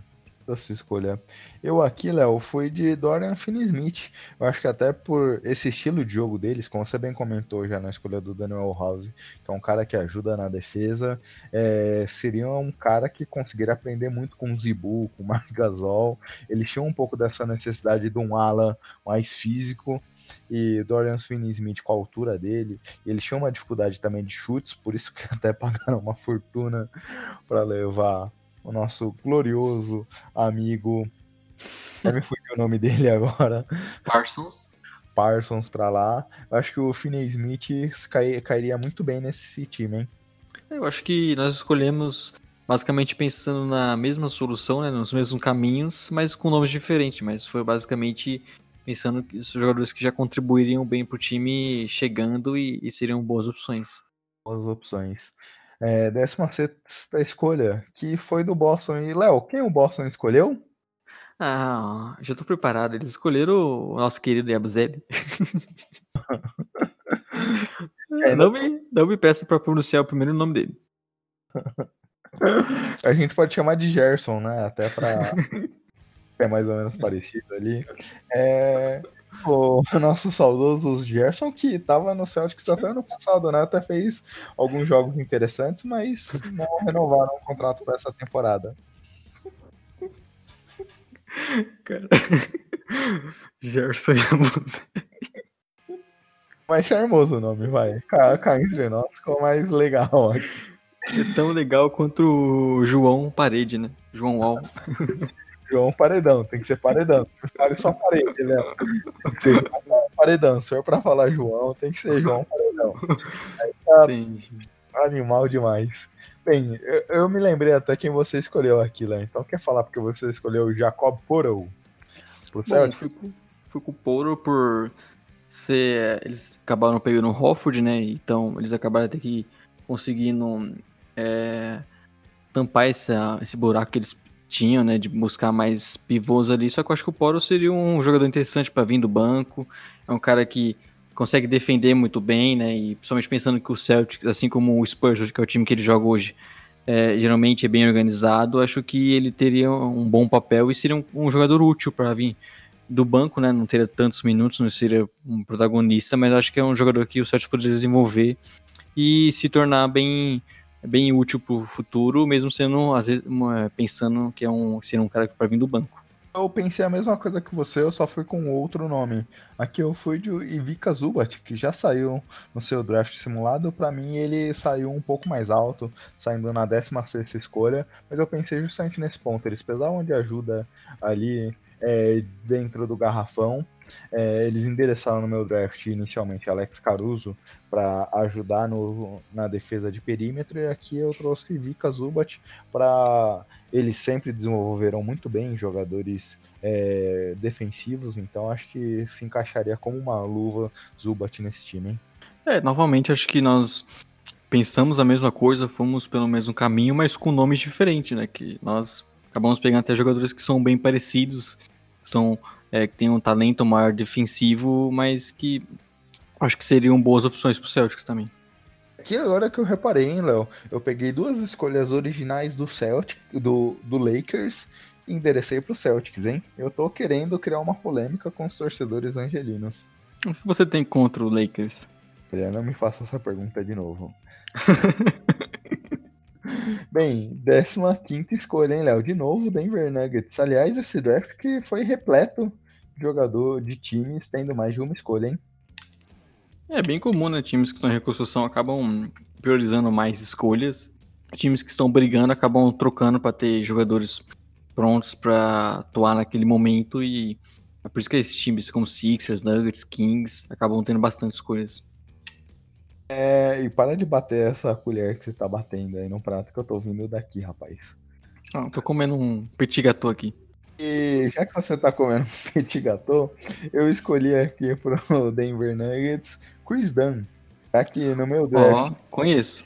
É, aqui no draft original eles tinham endereçado duas posições na armação. Aqui eu farei o mesmo. E coloquei Chris Dunn saindo para os Nuggets. Não é o melhor jogador possível, mas acho que o, a forma como o Denver consegue desenvolver talentos diferentes do seu Chicago Bulls talvez poderia ser um potencial interessante aqui olhando pro, pro Denver Nuggets, hein? Dan, que é um excelente marcador, mas tem dificuldades de arremesso, então talvez na altitude de Denver ele conseguisse ter, aproveitar melhor seus talentos. O que você acha? Será que é mais fácil arremessar lá? Né? Dizem que a bola viaja mais lá, então quem sabe? É, então, talvez o Chris Dunn esteja no time errado só, né? Mas eu gosto de escolha. Talvez não, seja o melhor encaixe, né? Até por conta do arremesso, mas é um time que precisava muito de jogadores nessa posição. Acho que seria interessante para eles ter o Chris Dunn. E tem aquela questão, né? De ele não estar jogando num time com o Tibbs. Foi talvez o que um, um problema para ele na primeira temporada. Um cara que sempre é, acaba não conseguindo talvez desenvolver muito bem os jovens, nem sabendo lidar tão bem com eles. Eu acho que no outro time, com outra pressão, ele poderia ter desenvolvido mais e ser até um jogador mais interessante, porque o Dunn tem seu valor, sabe? Ele é um, um grande defensor, isso não podemos negar, né? Mesmo eu que acabo xingando bastante ele no Bulls, eu, eu reconheço que ele, defensivamente ele é até mesmo bem diferenciado na posição. É aqueles jogadores, né, Léo, que talvez por não ter o volume ofensivo que ele não tem, não, não chamava muito a atenção defensivamente, né? Porque se a gente olhar, por exemplo, só os números, não que os números dizem tudo, mas só que é, é um indício e quando você a vê, quando a gente vê os jogos daí se comprova de certa forma, ele, ele é um dos caras que desde que está jogando regularmente na liga tem uma média ali de quase dois roubos por, partida. Então ele consegue roubar muitas bolas, então isso daí não pode ser desvalorizado, né? Então, talento defensivo ele tem, só precisaria melhorar outros aspectos ofensivos. E não é, não é nem só a questão do chute, né? Até para a posição que ele joga, ele cria muito pouco o jogo em si, ele consegue criar muito pouco a jogada, então acho que acaba sendo um pouco das duas situações, criação de jogo e arremesso. Se ele pudesse só marcar, se fosse que nem handball, aqueles jogadores que entram com o jogo rolando, fazendo só a marcação, seria até interessante. É, mas você comentou do encaixe, eu aqui eu sou tranquilo e seguro com a minha escolha, que na outra escolha que o Denver tem dentro do, do top 10, eu enderecei um jogador que tem um arremesso mais seguro e também joga numa posição parecida com essa. Quem você escolheu para o nosso querido Denver Nuggets? Eu mantive o nosso glorioso Juan Hernan Gomes.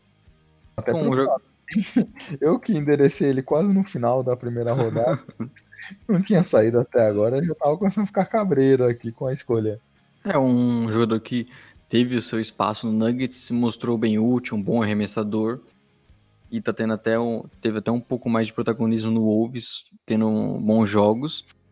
É, e eu acho que foi uma escolha segura, um jogador útil, um bom um cara para você ter no, vindo do banco e pensando que o, o Nuggets sempre utilizou uma rotação muito grande, né?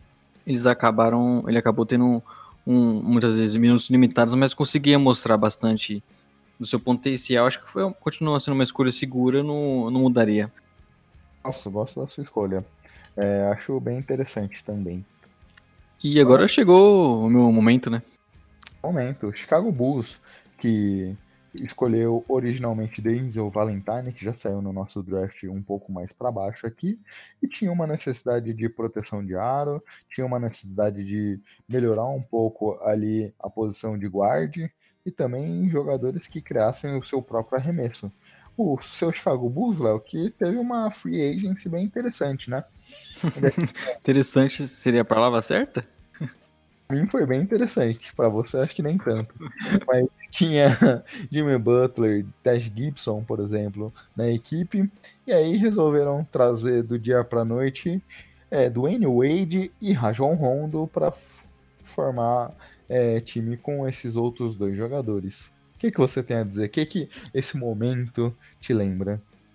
Se você for lembrar, o Bulls ele tinha um discurso que queria fazer uma pequena reconstrução ao redor do Butler, né? Tava sem o Derrick Rose já. Mas tinha alguns caras já um pouco mais veteranos, como o Mirotic, o Rob Lopes, Tad Gibson. Então era um time talvez para uma reconstrução mais rápida, para brigar um pouco mais abaixo ali. E do dia para noite eles resolveram trazer o Rondo, o Wade. Acabou essa de reconstrução, acabou até mesmo o sentido que o time poderia fazer. E começou a ficar uma coisa meio estranha, né? Não dá pra se entender, por mais que eu goste do Wade, é um cara de Chicago também, mas foi uma foi uma bagunça total aquela off-season pro Bulls. É. E, e, até pensando nisso, é por isso que eu fui com o Malik Beasley, que é um ala, um bom arremessador, que se mostrou um bom arremessador, um cara que se consegue se movimentar bastante, e acho que foi tudo que aquele Bulls precisava, né, com o time com o Rondo, Wade e Butler. Óbvio que faltou muito arremesso, o encaixe foi muito complicado, acho que o Beasley poderia ter ajudado um pouco nisso, né. Eu enderecei outra necessidade da equipe aqui. Eu levei o Jacob Portal. Eu acho que ele poderia até nessa equipe já ter ganhado um papel de muito mais destaque já desde o seu primeiro ano, ter sido um jogador titular, talvez, e ter tido um pouco mais de minutagem e papel de protagonismo do que teve, por exemplo, em Toronto. Parou de falar? É, parei. Quer falar alguma coisa? Eu acho que seria um cara que poderia até ter um, um espaço maior, né? Pensando pro futuro, porque o Robin Lopes é um cara que acabou saindo depois também.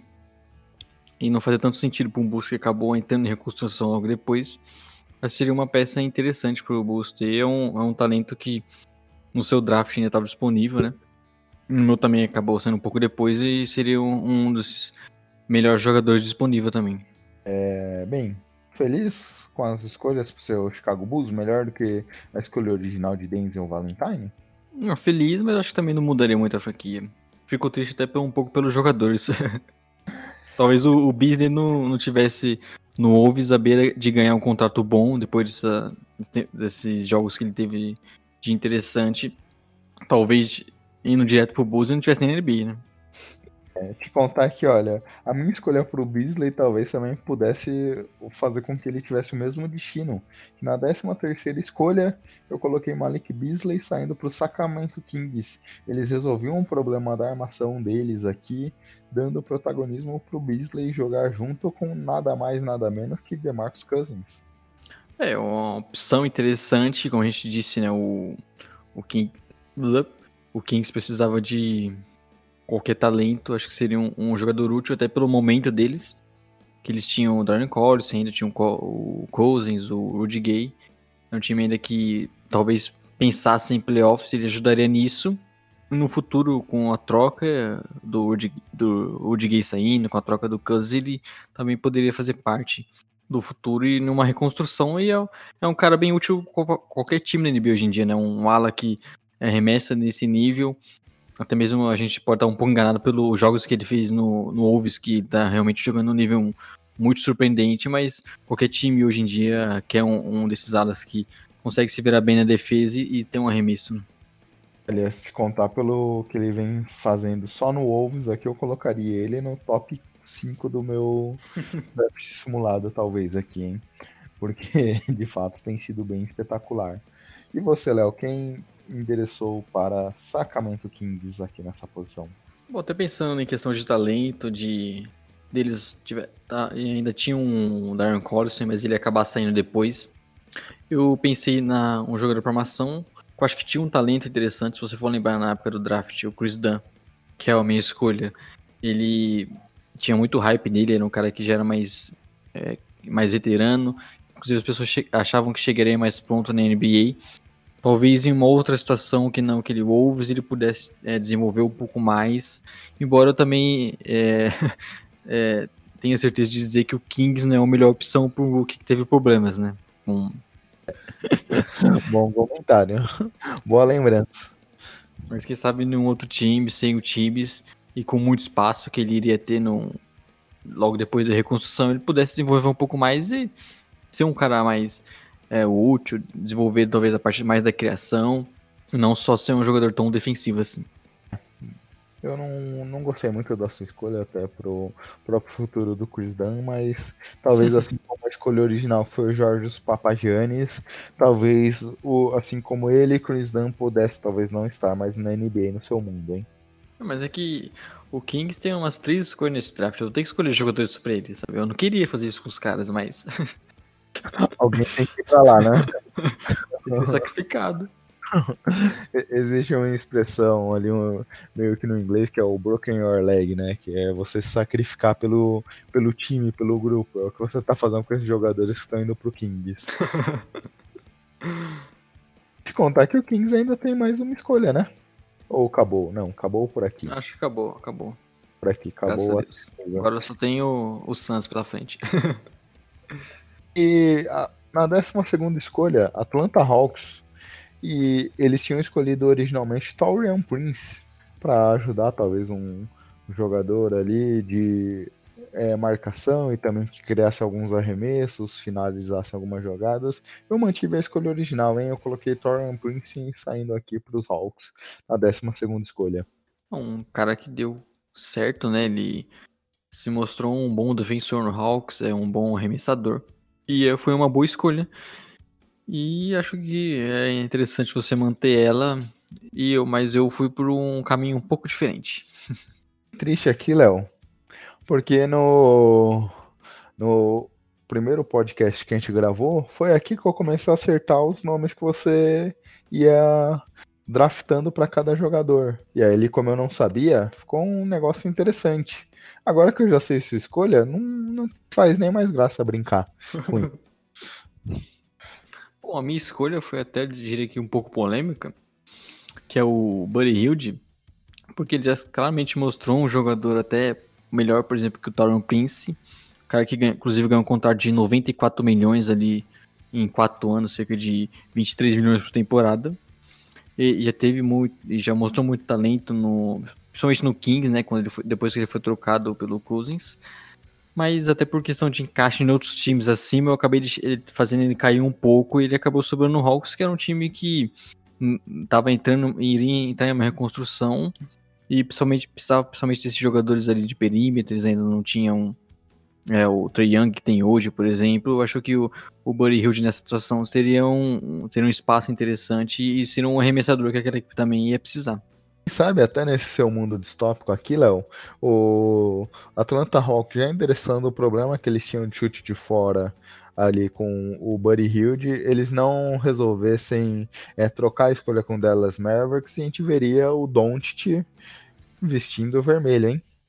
Eu acho que pro, apesar do Triangles ter um jogo espetacular tenha dado certo, acho que você ter o Doncic seria um universo bem interessante para torcida do Hawks imaginar, né?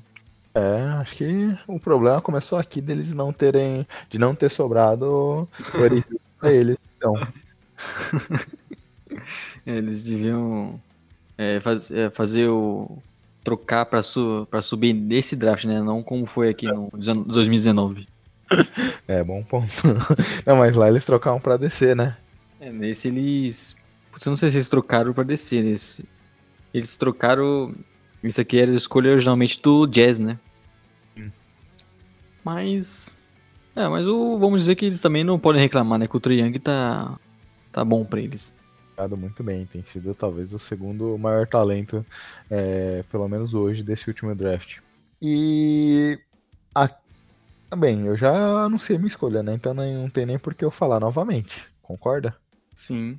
Aqui, Léo, então fechamos a 12 segunda escolha, né? Com certeza. Então podemos ir para a 11 primeira? Décima primeira que é fruto de uma cagada enorme do Magic, né? Quando não? o nosso querido amigo Wagner Vargas, que nos desculpe, né? Mas o Magic nessa época adorava fazer uma besteira. Pelo menos eles pararam um pouco, né? Chega uma hora que não dá mais também, né, meu amigo? Como errar tanto, né? Você não tem tanta escolha de draft, tanto jogador para fazer essas besteiras. Constantemente. É, bem, quem você escolheu para o nosso querido OKC? Vale lembrar que eles tinham acabado de perdeu o Kevin Durant. Tinha um time com Ashbrook, o Adams. E até por conta da chegada do Ladipo e dos Sabonis nessa troca aqui, eu imaginei eles pegando o Taron Prince, que é um ala que acho que se encaixaria bem, é um bom defensor. É, algo que foi sempre é, uma marca desse Thunder, ter, ter boas defesas. E também é um arremessador, algo que sempre faltou nesse time. Inclusive, vale dizer que eu fiquei muito na dúvida se eu pegar, pegaria o Buddy Hilde nessa, posição pro Thunder, mas como eles tinham acabado de ir pegar o, o Oladipo, mesmo sabendo que o Oladipo sairia depois, eu acho que não seria tão interessante assim. Eu, eu acabei preferindo pensar naquele time mais naquela temporada e pensar no encaixe dele. É, mas o Oladipo não era também um jogador mais seguro chutando de três, né? Até por isso eu escolhi o Buddy Hilde aqui pro OKC. Acho que ele tinha uma necessidade de vencer agora, é, então acho que o Buddy Hilde poderia ser um cara interessante ajudando o time que já tinha essas dificuldades de chute. Então eu pensei nessa situação, resolvendo parte desse problema e levando o Buddy Hilde para OKC. Eu pensei mais na questão de, de ter um Alan ali como o Taron Prince, também é um arremessador. E eu não sei como ficaria um time, por exemplo, com o Oladipo, Westbrook, Buddy Hilde. Talvez tivesse que o Buddy Hilde ou o Oladipo vindo do banco. Algo que inclusive era comentado, né, que o Oladipo, a gente não acreditava tanto mais nele e que ele poderia ser um jogador para começar vir do banco. E aí foi quando ele conseguiu dar aquele, aquele salto no Magic, no Pacers e se tornar o jogador que a gente vê hoje. Mas até por conta ali da questão de, dos três juntos em quadro, eu acabei deixando o, o Buddy Hill de passar um pouco mais do que deveria. Né? Entendi seu raciocínio. E é um time que, que inclusive continuou brigando para os playoffs, né? Então também por isso que eu enderecei é, pensando mais no encaixe logo. Então, eu acho que um ala, um ala é o que eles sempre precisaram até conseguir o Paul George. Eu gosto desse raciocínio. E você escolheu quem?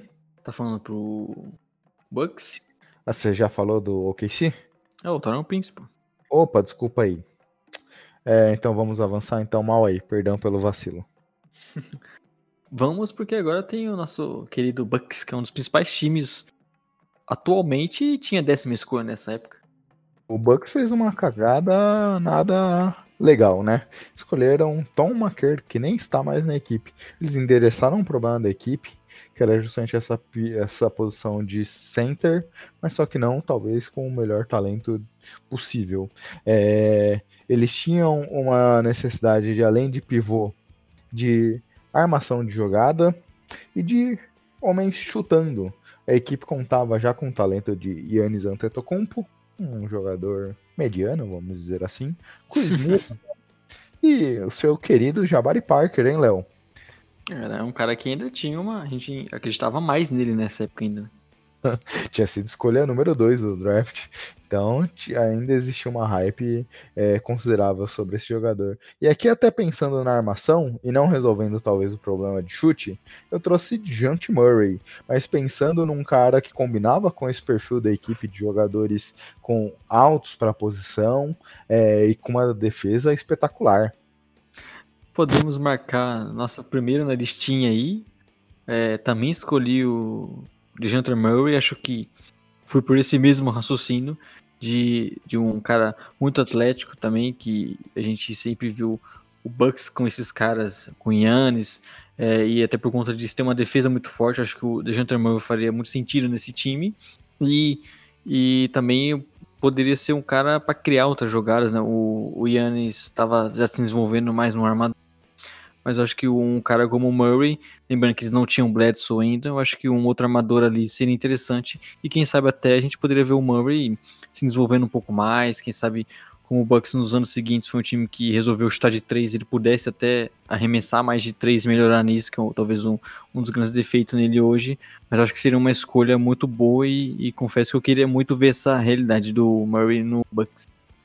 Olha, Léo, te contar que o que me deixou mais feliz com essa escolha é porque você gastar uma escolha top 10 num armador que, pelos Spurs, já no primeiro ano ele entrou em time de All-NBA defensivo, é, então já era um cara que você via alguns talentos e vamos supor que ele conseguisse demonstrar parte desse talento já nos Bucks, você não queimaria nada, nem que fosse uma escolha baixa de primeiro round, no seu querido Eric Bledsoe, hein?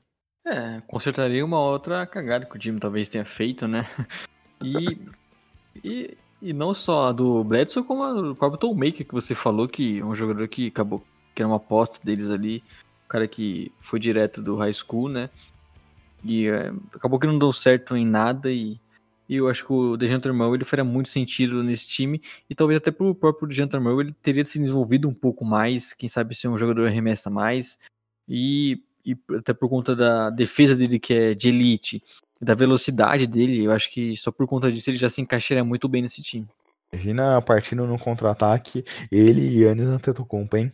Caraca, que negócio animal. E tem aquilo, né? Porque você pensa, putz, os dois caras não, não têm a tendência a arremessar tão bem de três assim, algo que é tão importante pro time hoje, então talvez ficasse mais fácil para o adversário explorar. Mas acho que ao longo dos anos o Murray ele poderia querer arremessar mais, o Bucks poderia fazer ele arremessar mais, e algo que a gente não vê tanto no Spurs hoje, então talvez ele poderia ser um arremessador melhor, né? E não ser uma questão essa do, da falta de arremesso no time por exemplo, é, essa temporada, que ele chuta pouco, ele chuta menos de uma bola e meia por partida, mas ele já tem 38% de aproveitamento. No primeiro ano de carreira dele, ele teve 39%, só no segundo ano que ele foi bem pife, com 26% de aproveitamento. É, nunca chutando mais de uma bola e meia por partida de 3, mas é um cara que tem um aproveitamento ok chutando nessa posição. É, eu acho que, como você bem comentou, os Spurs não é uma equipe que tem um grande volume nesse arremesso. Os Bucks é uma das equipes que mais chutam de três da NBA. Então, e tendo a liberdade que o que a equipe dá para esse tipo de chute é, desde a chegada do Budenhauser, a gente veria o, o DJ tendo muito volume nesse tipo de chute, hein? Talvez perdesse um pouco da média de aproveitamento que ele tem nos Spurs, mas é, vem se mostrando chutando pouco, mas ele vem tendo um número bem acima da média da liga, hein? Acho que é questão do estilo de jogo, né, cara? Eu gosto muito desse encaixe do Murray no Bucks, por ser um cara muito veloz, muito atlético. Acho que ele combinaria demais com esse time. Talvez tivesse até um pouco mais de destaque, né? Parece que eu esperava um pouco mais disso no Spurs dessa temporada, mas não, não ele é um jogador que sempre consegue é, entregar nos pontos, ser um, é, tão protagonista assim, conseguindo quebrar as defesas. Talvez em outro esquema ele pudesse mostrar mais. Aí, obviamente, teve a questão da lesão que atrapalhou muito a carreira dele. É, e querendo ou não, esse ano nos Spurs tá bem difícil, né? Porque você Sim. tem é, o DeMar DeRozan que não chuta de fora, lá Marcos Aldridge que não chuta de fora, às vezes jogando com Jacob Poro que não chuta de fora. Aí você fica sendo obrigado a colocar Boone Forbes, Marco Bellinelli, é, Perry Mills para ganhar espaço dentro dessa equipe para ter um pouco de chute de fora, coisa que o Dejante Murray não tem sua grande qualidade. Acho que o DJ acaba sendo um pouco prejudicado até pela formação errada dessa equipe do, dos Spurs que foi montada ao longo do tempo. Mas, Léo, você fez eu começar a criticar os Spurs aqui, coisa que não é o objetivo. alegre. e, Léo, você comentou do. A gente comentou, aliás, do Tom McKer, que foi uma escolha péssima. Os Bucks acabaram dando sorte porque lá na escolha do segundo round eles escolheram nada mais, nada menos que Malcolm Brogdon, hein? Que acabou sendo eleito o Rook of the Year nessa temporada e acabou corrigindo um pouco dos, erros, dos erros da equipe de escolher Tom McKer tão cedo no draft. A gente viu o Bucks com um time tão forte hoje em dia e a gente já falou sobre dois erros que eles tiveram nesses anos, né? Então, é ainda prova que nem sempre essas franquias que estão lá no topo vão acertar e que talvez eles pudessem estar até um pouco acima hoje. E sabe o que, que você acertou? Por que, que você escolheu, acertou escolhendo o DJ Murray para os Bucks? Por quê? Ele foi a mesma escolha que eu, meu caro. Agora, nona escolha, hein? Toronto Raptors que tinha feito uma troca e conseguiu essa nona escolha, que originalmente era do Denver Nuggets, e aqui eles tinham endereçado um dos problemas que eles tinham de garrafão, escolhendo o Jacob Portal. É, Léo, quem você endereçou aqui nessa escolha? Oh, a minha escolha é até interessante, porque é um jogador que foi por Raptors, inclusive, mas não nessa escolha que é o Fred Van Vliet, que nem foi draftado, né? Boa escolha, mano. Caraca, mandou muito, velho. Eu também escolhi o Fred Van Vliet aqui pros Raptors. Estamos numa sintonia fina aqui, pelo menos, hein? Segunda seguida, Não tinha acontecido nenhuma até agora, mas foram as duas. E logo no top 10, né? Tão importante assim. Sim, sim. Eu, não sei você, mas eu escolhi o Fred Van Vliet pra Toronto, porque, cara, eu até queria colocar ele mais pra cima, mas um, ele demorou para engatar na NBA. Até na temporada na, que a gente viu ano passado, na temporada regular, ele não foi tão decisivo assim. E, cara, colocar ele nos Raptors dá um quentinho no coração, né? É, você não mexer na história que foi tão bonita, né? O cara que não foi tão relevante de início, mas já se mostrava um bom reserva, até que até ganhou um contrato, né? É, ele por ter por ser jogador não draftado tinha um contrato diferente, então ele virou, ele se tornou um, um FA antes. E aí você tem mantendo uma história tão bonita como foi a dele nas finais, é, se, se, tornando aquele jogador que a gente não esperava. E nessa temporada regular, até mesmo por conta dos problemas do retro e lesões, assumindo muitas vezes um protagonismo e sendo um jogador que a gente nunca imaginava dele um cara que pode jogar inclusive com Lowry é, e, e, muito bom defensor, um bom arremessador, um cara que consegue criar jogadas. Eu acho que ele é uma das grandes histórias desse draft, né? Hum, muito boa escolha, hein, Léo?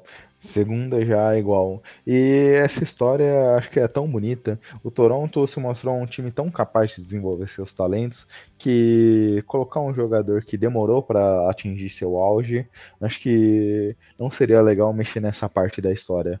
Obviamente que aqui no top 10 ele teria uma responsabilidade muito maior, né? Sim. E talvez já fosse, tivesse uma responsabilidade logo de cara. E talvez poderia, por exemplo, ser como a gente está vendo hoje. Um cara que tem uma responsabilidade maior e consegue intrigar, ou talvez ele precisaria desenvolver mais, igual aconteceu. Mas o fato é que deu muito certo, e a gente inclusive citou também outra escolha na 27 do Siakam, e ele que não foi nem draftado, quer dizer, o Raptors conseguiu mudar talvez a história da franquia com uma escolha de final de primeiro round e um jogador que eles pegaram que não foi nem draftado. Então, mostra como também esses acertos acabam mudando o rumo, né? Transformou totalmente a franquia. É... Muito boa escolha, hein, Léo? Parabéns de novo. Parabéns. Bem, Parabéns finalmente, é, finalmente você começou a entrar no caminho correto. E na escolha, meus caros, Phoenix Suns que pagou para subir. Hum escolher Marquis Chris. É... Não deu certo, triste. Suns que tinha necessidade justamente na posição ali de ala de força, tinha necessidade também de espaçamento de quadra e também de general def... manager. general manager. É, talvez eles só tivessem endereçado o problema de ter o Devin Booker, né, que ainda era um é. Jogador em contrato de calor, mas já vinha mostrando um, uma situação interessante. Não, e eles ainda tinham o problema do Bledson ainda estar tá na equipe, né? É, I don't wanna be here. E aí, spoiler, hein? Na quarta escolha eu enderecei já uma necessidade que eles tinham de armação. Então aqui eu fui para uma necessidade talvez do melhor talento disponível. E, cara, eu fui de Caris Lever. Bingo! Mais uma. Hat-trick seguido de escolhas é, juntas. Por... É, também fui com o Caris Lever, acho que é um dos melhores disponível aqui. E como eu também enderecei um outro problema deles na, na quarta escolha, eu acho que ala era um, um, um ala como o Carlos Lever, que é um cara que consegue defender bem, arremessar, criar jogada, ele é um daqueles caras que consegue fazer um pouco de tudo. Acho que seria uma escolha bem interessante e também uma posição que eles precisariam, né? É... E aqui eu acho interessante também, porque o Devin Booker ganha um, ganharia um parceiro interessante ali para fazer par com ele ali na ala. É, o Caris Lever teve, infelizmente, você até comentou no podcast que a gente perdeu, que as lesões atrapalharam demais ele ao longo da carreira, mas essa, principalmente a temporada passada, quando ele conseguiu jogar o fino, foi algo espetacular que a gente viu em quadra. Um jogador muito bom, um jogador conseguia produzir seu próprio arremesso, conseguia criar algumas jogadas, conseguia fazer pontos através do catch and shoot. Então acho que se ele conseguisse desenvolver isso também no Suns, é, poderia ser um jogador que a gente veria sendo titular e talvez o Suns sairia da Pindaíba nesse momento, hein? É, o Lever, se tiver, não tivesse aquelas lesões, inclusive um cara para estar tá mais alto nesse nosso draft aqui. Poderia ser um cara até com um contrato um pouco maior do que ele acabou assinando com o Nets nessa temporada, de cerca de 17 milhões ali por, de média por ano até 2022. É um cara que chegou a, a mostrar ali antes da lesão, na temporada passada, que ele poderia ser o, é um All-Star, um, um cara muito interessante na liga, mas ainda não, não deixa de ser um jogador que seria, faria muito sentido nesse Suns, é, é um, nos alas bem ágeis, consegue fazer um pouco de tudo, e acho que já seria um parceiro interessante tipo, Booker, uma coisa que a gente viu que acabou demorando para acontecer, né? Você tá sendo bem irônico, porque não aconteceu até hoje, viu?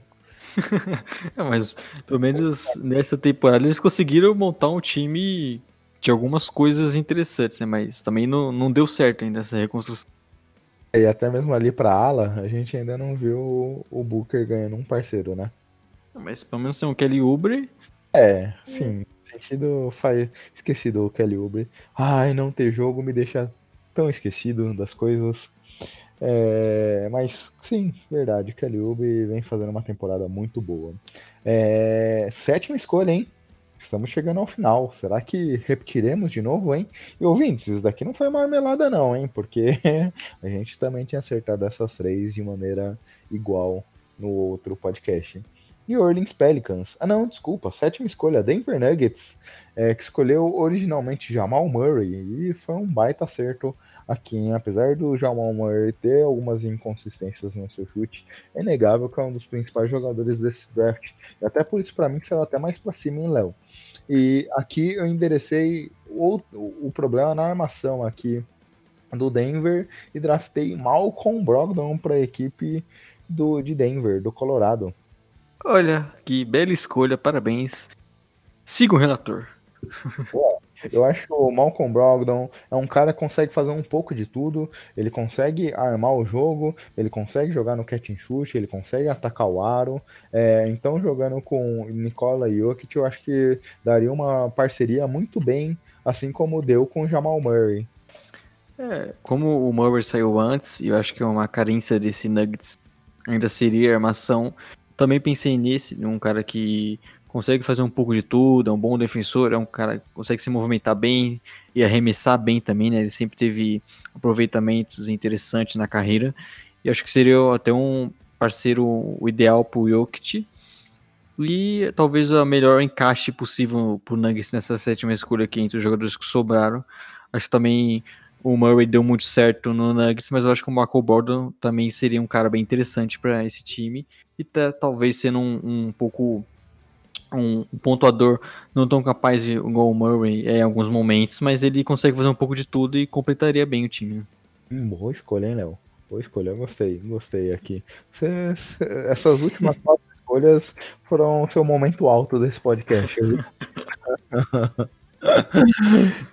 As outras eu, eu escolhi como um GM do Kings. Quase isso. E aí chegamos na sexta escolha, New Orleans Pelicans, que tinha já o Anthony Davis em algumas situações que a gente já falava que ele sairia do New Orleans Pelicans, né?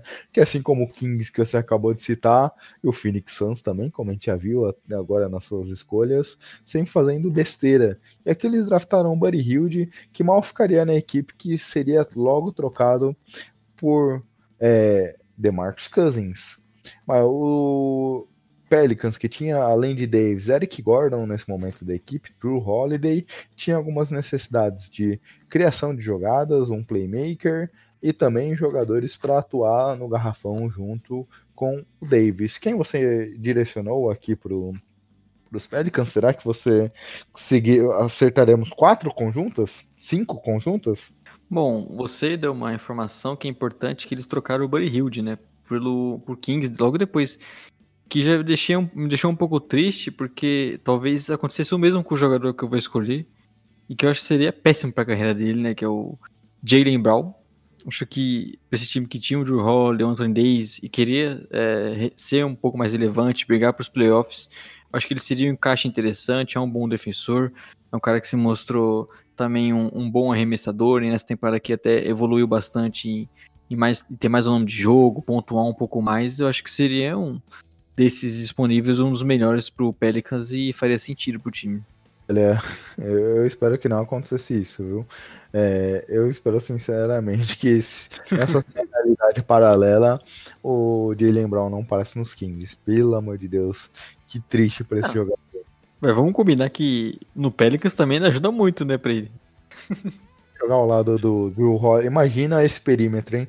Drew Holiday e Jalen Brown. Seria um baita perímetro ali. Ah, com o Anthony Davis no garrafão ali. Hum, putz, grila. Seria. A gente já veria, talvez, no primeiro ano, os Pelicans sendo uma das top 10 defesas da NBA, hein? Mas como tudo dava errado pro Pelicans, o Anthony Davis ia se machucar. É. Não ia dar certo. Mas, Bem, que é uma boa escolha que eu escolhi foi um pouco diferente de você. Perdemos a nossa sintonia aqui. Eu fui de Domantas Sabonis. É, jogador que eu acho que poderia fazer um papel interessante com o Davis ali no garrafão. Talvez até impediria a troca pelo Kings com DeMarcus Cousins, acho que seria bom para todo mundo aqui. Então, aqui o Sabonis jogando junto com o Davis, poderia jogar em alguns momentos mais próximo do garrafão, jogando de costas para cestas e deixar o Davis infiltrar no garrafão em velocidade. É, Sabonis nunca foi um excelente marca marcador de garrafão, e aí a gente poderia ver o que viu um pouco hoje com o Turner nos Pacers e o Davis fazer esse papel jogando mais debaixo da cesta. Em alguns momentos o Sabonis se preocupado muito mais com o rebote. Então acho que funcionaria numa dinâmica legal esse garrafão, hein? É, é uma outra posição que eles precisavam, né? E até interessante por conta de do Anthony Davis não querer jogar muitas vezes de pivô ali, Sabonis poderia fazer esse papel. E embora não fosse um encaixe tão simples assim, né? Talvez a questão de arremesso, ambos não gostam de arremessar tanto, mas são jogadores bem versáteis. O Sabonis, principalmente nos passes, ele é muito diferenciado e conseguindo pontuar no garfão, pegando rebote ofensivo. E o Anthony Davis também sendo essa máquina de jogador ali no garrafão, de é, muita explosão e defensivamente sendo um dos melhores da liga, acho que seria um encaixe bem interessante pro Pericas também e teria sido uma ótima escolha, né? Gostaria bastante de ver esses dois jogando junto. Justamente pelo que você falou, do encaixe não ser o melhor possível, mas a gente viu, por exemplo, meses depois, o encaixe com Cousins também não era o melhor, mas Sim. funcionou bem. E pegar um jogador que desde o seu momento de entrada na liga, tudo bem que o Sabonis entrou no OKC e ali muito pela questão do estilo de jogo do Westbrook, ele não conseguia aparecer demais, mas a gente já via muita coisa interessante. Então, pegando um time onde é que ele teria, como tem hoje no Pacers, muito mais responsabilidade, talvez a gente conseguisse já ver alguns, algumas é, coisas interessantes que a gente já vê hoje no jogo do Sabonis. Ele conseguindo dar alguns passos interessantes, ele jogando de costas para para cesta. E não sei se você lembra, Léo, mas o Saboninho no OKC jogava também bastante é, na zona morta, arremessando ali, conseguia até fazer algumas cestas naquela posição. Aqui ele poderia até continuar explorando isso no Pelicans, que era uma necessidade da equipe.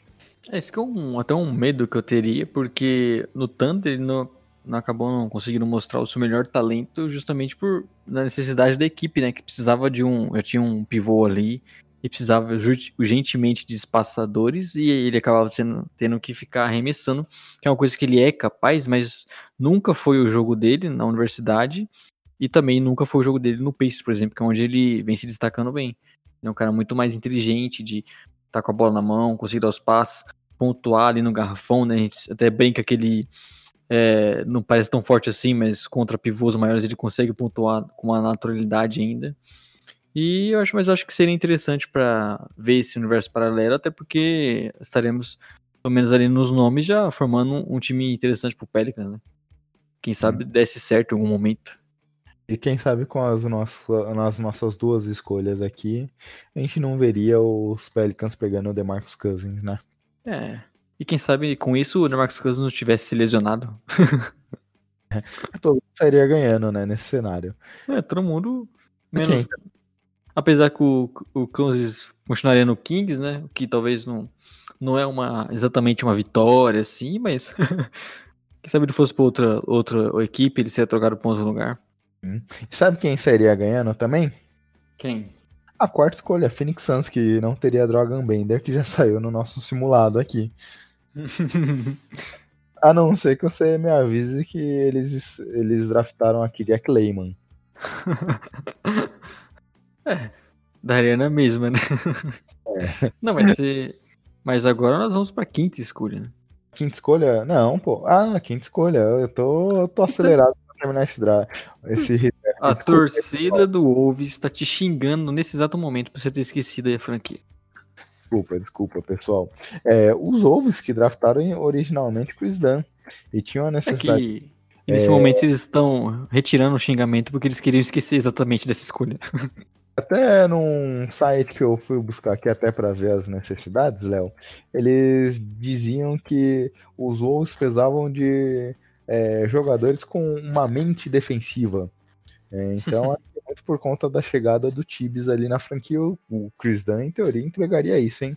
É, mas aqui eu fui com uma outra necessidade, né? Um pouco desse pensamento. Jalen Brown, que também a gente vê hoje que é um defensor muito bom. E nesse cenário, eu acho que o Jalen Brown rapidamente ganharia a vaga de titular de Wiggins ali. A gente poderia até ver o Wiggins vindo do banco, talvez, ou do Lavine.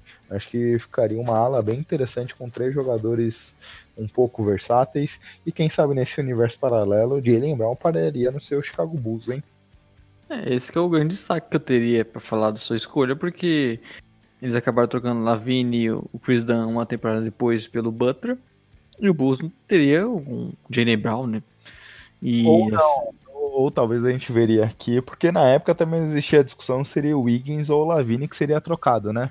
E acabou... Não, acho que acabou sendo o Lavine, mas nessa, ah, nesse não. universo ela poderia ter sido o Wiggins. No universo que nós estamos vivendo, já tô sofrendo se eu sofro no universo é, paralelo também. Mas, Vamos cara, deixar.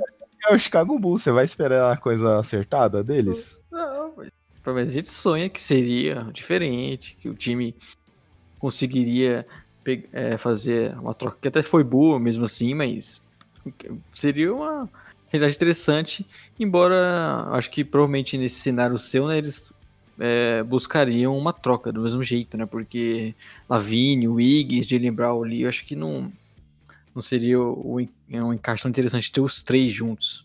É, concordo com você. Por isso que eu acho que talvez tivesse alguma mudança ali. Eu fui pelo talvez melhor talento disponível. O Jalen Brown para mim era talento top 5 desse draft e o Wolves que nunca teve muito claro é, o que queria para a franquia, eu vi eles fazendo aqui um movimento parecido, talvez, e não endereçando uma necessidade em termos de posição. Lembrando que era o primeiro, o Tibbs chegou como vice-presidente de operações, né? Então ele chegou com a chave da franquia.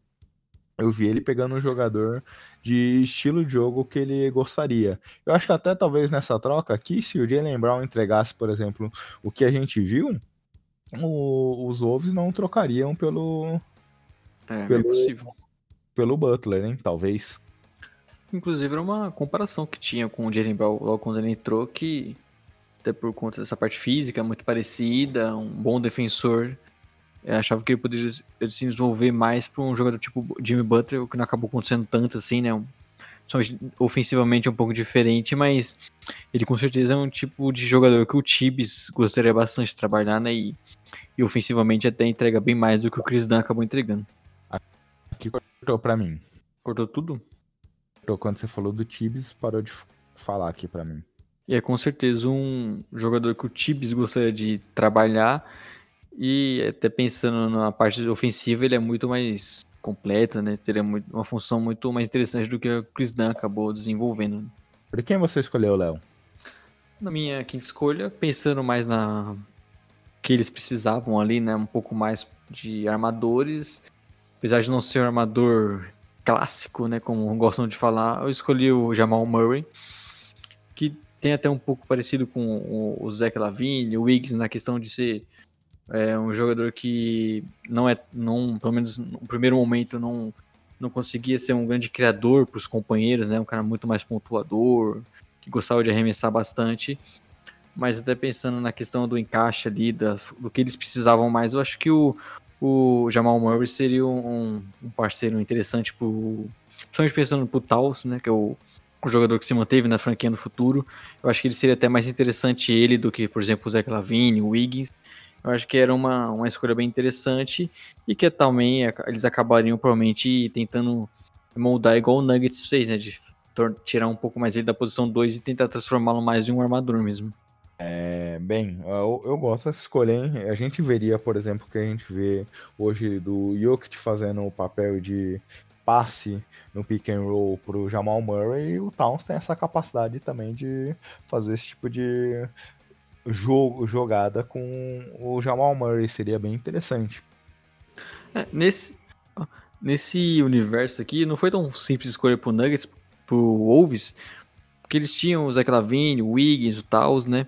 Precisavam de um outro tipo de jogador que eu acabei não, não conseguindo encaixar tão bem ali nessas escolhas.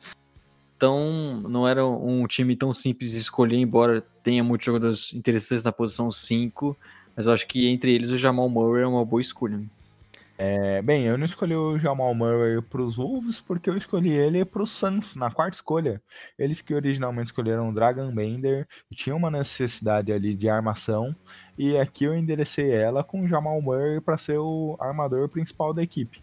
A gente fala isso um pouco do Murray hoje no Denver, que talvez ele funcionaria mais como segundo homem da armação, e aqui ele poderia funcionar isso em alguns momentos com o Booker armando mais o jogo, ele jogando sem a bola, em outros o, ele conduzindo a bola para o ataque o Booker fazendo esse papel de off, off the ball. Então acho que funcionaria, seria bem interessante, hein? É, eu gosto dessa escolha, embora até você possa falar que Devin Booker e Jamal Murray são jogadores meio parecidos, mas até por conta daquilo que a gente citou, né, o Booker demorou para ter um, um parceiro interessante no, no Suns, sempre foi um cara que jogava meio sozinho ali, e acho que com o Jamal Murray, que também é um cara que não veio como um armador para NBA, e o Booker que acabou desenvolvendo mais isso, o Suns tentou transformar mais ele em um armador. Eles poderiam dividir responsabilidades, ser dois caras que conseguem pontuar bem, jogar sem a bola e poderia ser uma boa dupla de é, de armadores para o Suns ali e, e, dar certo. Acho que já seria até muito melhor do que eles conseguiram nesses anos. Né? Ah, também, Léo. Dragão Bender e Marquise Chris. Qualquer coisa. Se eu tivesse, se eu tivesse draftado uma pedra pro Suns, seria bem melhor. Pô, você tá de brincadeira, né? Mas olha, Léo, no meu mundo teríamos Jamal Murray, Caris Lever e Devin Booker. No seu, você ainda não anunciou sua escolha, hein? Então conte-nos pra gente quem faria a dupla com Caris Lever e Devin Booker. Bom, a minha escolha é pensando na. Você citou bem, né? Ele de um armador, embora tenha um Bledson, né? Aquela equipe, né? Mas eu pensei mais no outro lado. Obviamente eles não tinham, estavam longe de ter o, o Eiton ainda. E eu pensei no Sabonis, que era uma opção, vamos dizer, de bigs que tinha ali entre esses primeiros. Eu acho que era um cara que seria bem interessante, até por conta de, de ofensivamente, assim como o Booker ser um cara que tem muitas características é, interessantes ali, um consegue pontuar bastante no garrafão, é bem inteligente dando os passos, como a gente já falou. Então acho que poderia ser uma dupla bem interessante com o Booker ali. E é também uma posição que eles não tinham muitas opções assim, né? Acabaram até inclusive escolhendo dois no, top, no top 10 ali do draft e acabaram não acertando, mas com certeza o, o Sabonis seria um, uma escolha bem acertada, embora eu fique um pouco triste de, de ter dúvidas como seria a carreira dele, né? A gente não pode duvidar nunca do, da incapacidade do Suns. Mas acho que o Sabonis é um talento que che chegaria mais ou menos pronto na NBA. Então, de certa forma, esse problema talvez é, não fosse grande, assim. Mas concordo contigo que é um ponto de preocupação também. Mas é, eu gosto da sua escolha, gosto. Acho que funcionaria num primeiro momento até melhor que a minha. É, onde é que talvez a gente veria três alas ali jogando é, de titular na equipe. Como eu comentei, Jamal Murray, Caris Lever e o Devin Booker. Na sua, essa equipe endereça em duas posições do top 10, dois problemas da equipe. Uma na ala, outra no garrafão. Gosto, gosto da sua escolha. É, mas, como você disse, né? Qualquer cenário nosso aqui, o Suns teria feito melhor. é escolhesse o Chris Dunn teria o melhor, eu acho. Há de concordar contigo né, nesse momento. Mas, bem, fique o sonho molhado aí para os torcedores do Suns de ter uma situação um pouquinho melhor do que o que eles tiveram na realidade. um pouquinho melhor, você foi generoso. Bem, sobraram poucos talentos top, top 3, 3 aqui né? pra gente falar. Então acredito que a gente tenha nomes bem parecidos, hein, Léo? É, a não ser que eu saque aqui um arte diácono, por exemplo, vamos ter provavelmente uma coisa bem parecida. É, e acho que pode ser que a chance de ter um tripite aqui de nomes iguais é bem parecida, hein? É, mas esse eu acho até que é mais fácil do que aquelas que a gente acertou em sequência depois, porque não eram nomes tão simples, né? As primeiras, a primeira posição, obviamente, está definida, né? Não tem como mudar. E, e a segunda e a terceira ali bem parecida, então. É, bem, não sei se vocês lembram lá quando eu comentei um pouco da minha escolha. Eu falei que em alguns momentos eu fui pensando um pouco no jogador. É, pro Boston Celtics, na posição 3, que escolheram originalmente Jalen Brown, é, eu escolhi o segundo jogador para mim, até aqui, o segundo melhor jogador desse draft na posição 3. Eu explico agora o porquê. Eu escolhi Pascal Siakam. É, porque eu acho que o Los Angeles Lakers, que tinha a escolha número 2, não teria a capacidade de desenvolver o Pascal Siakam como o Toronto teve. Eu acho que o Boston Celtics, é, das equipes no top 10, que teria a melhor capacidade de desenvolver, assim como o Toronto, o Siakam tá, é, aqui nessa equipe. É, é uma equipe que conseguia tirar defensivamente no estilo de jogo muito bem dos jogadores, e a gente veria assim como Toronto, o Siakam sendo um bom marcador aqui também, e consegue também ofensivamente explorar as melhores qualidades ofensivas do jogador. Então acho que nesse mundo, nessa univers... nesse mundo paralelo, a gente vê o, o time que conseguiria dar o maior estilo de jogo parecido com o que o Siakam faz hoje é, no Toronto seria o Celtics. Então até por isso eu privilegiei um pouco mais a questão de é, estilo de jogo e desenvolvimento para deixar o Siakam na 3 e não na 2. E você, Léo? Eu, eu também sigo a sua escolha, acho que é bem discutível, né? O Siakam é um dos, dos grandes jogadores dessa desse draft, talvez da geração, e mas temos que sempre pensar que ele foi um cara que foi desenvolvido e acho que o Celtics, que até por questão de aquilo que a gente comentou de tentar encaixar às vezes o que eles precisavam, o Celtics tinha essa escolha, mas era um time de playoffs, então eles já provavelmente iriam endereçar um, mais que eles precisavam. E o Siakam ali na posição 4, com a chegada do Horford e, e, e com o resto do time ali, com Crowder, com o Isaiah Thomas, eu acho que seria uma posição que eles precisariam bastante e vejo um encaixe muito bom, né? Até porque o Siakam é um desses jogadores que, do jeito que a gente vê ele pronto hoje, ele é muito bom defensivamente, ele consegue é, jogar com a bola na mão, batendo para dentro, pode ah, tá até desenvolvendo um arremesso melhor, então eu acho que ele conseguiria encaixar muito bem nesse time.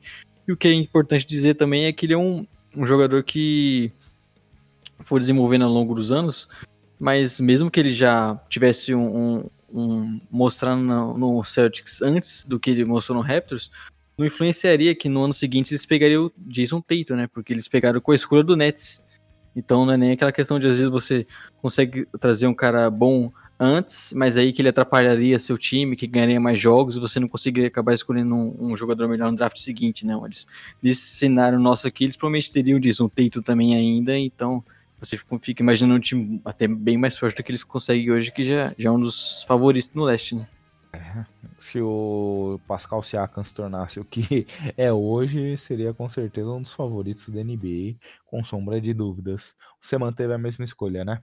Mantive. Siakam, acho que também é discutível, né? Se ele é o segundo jogador, mas até por questão que você falou do, do Lakers, eu preferi colocar ele. Fazer o Lakers manter a escolha dele, que já é um spoiler, né? O Brandon Ingram, e colocar o Siakam na 3, que eu acho que também dava pra ele cair mais, né?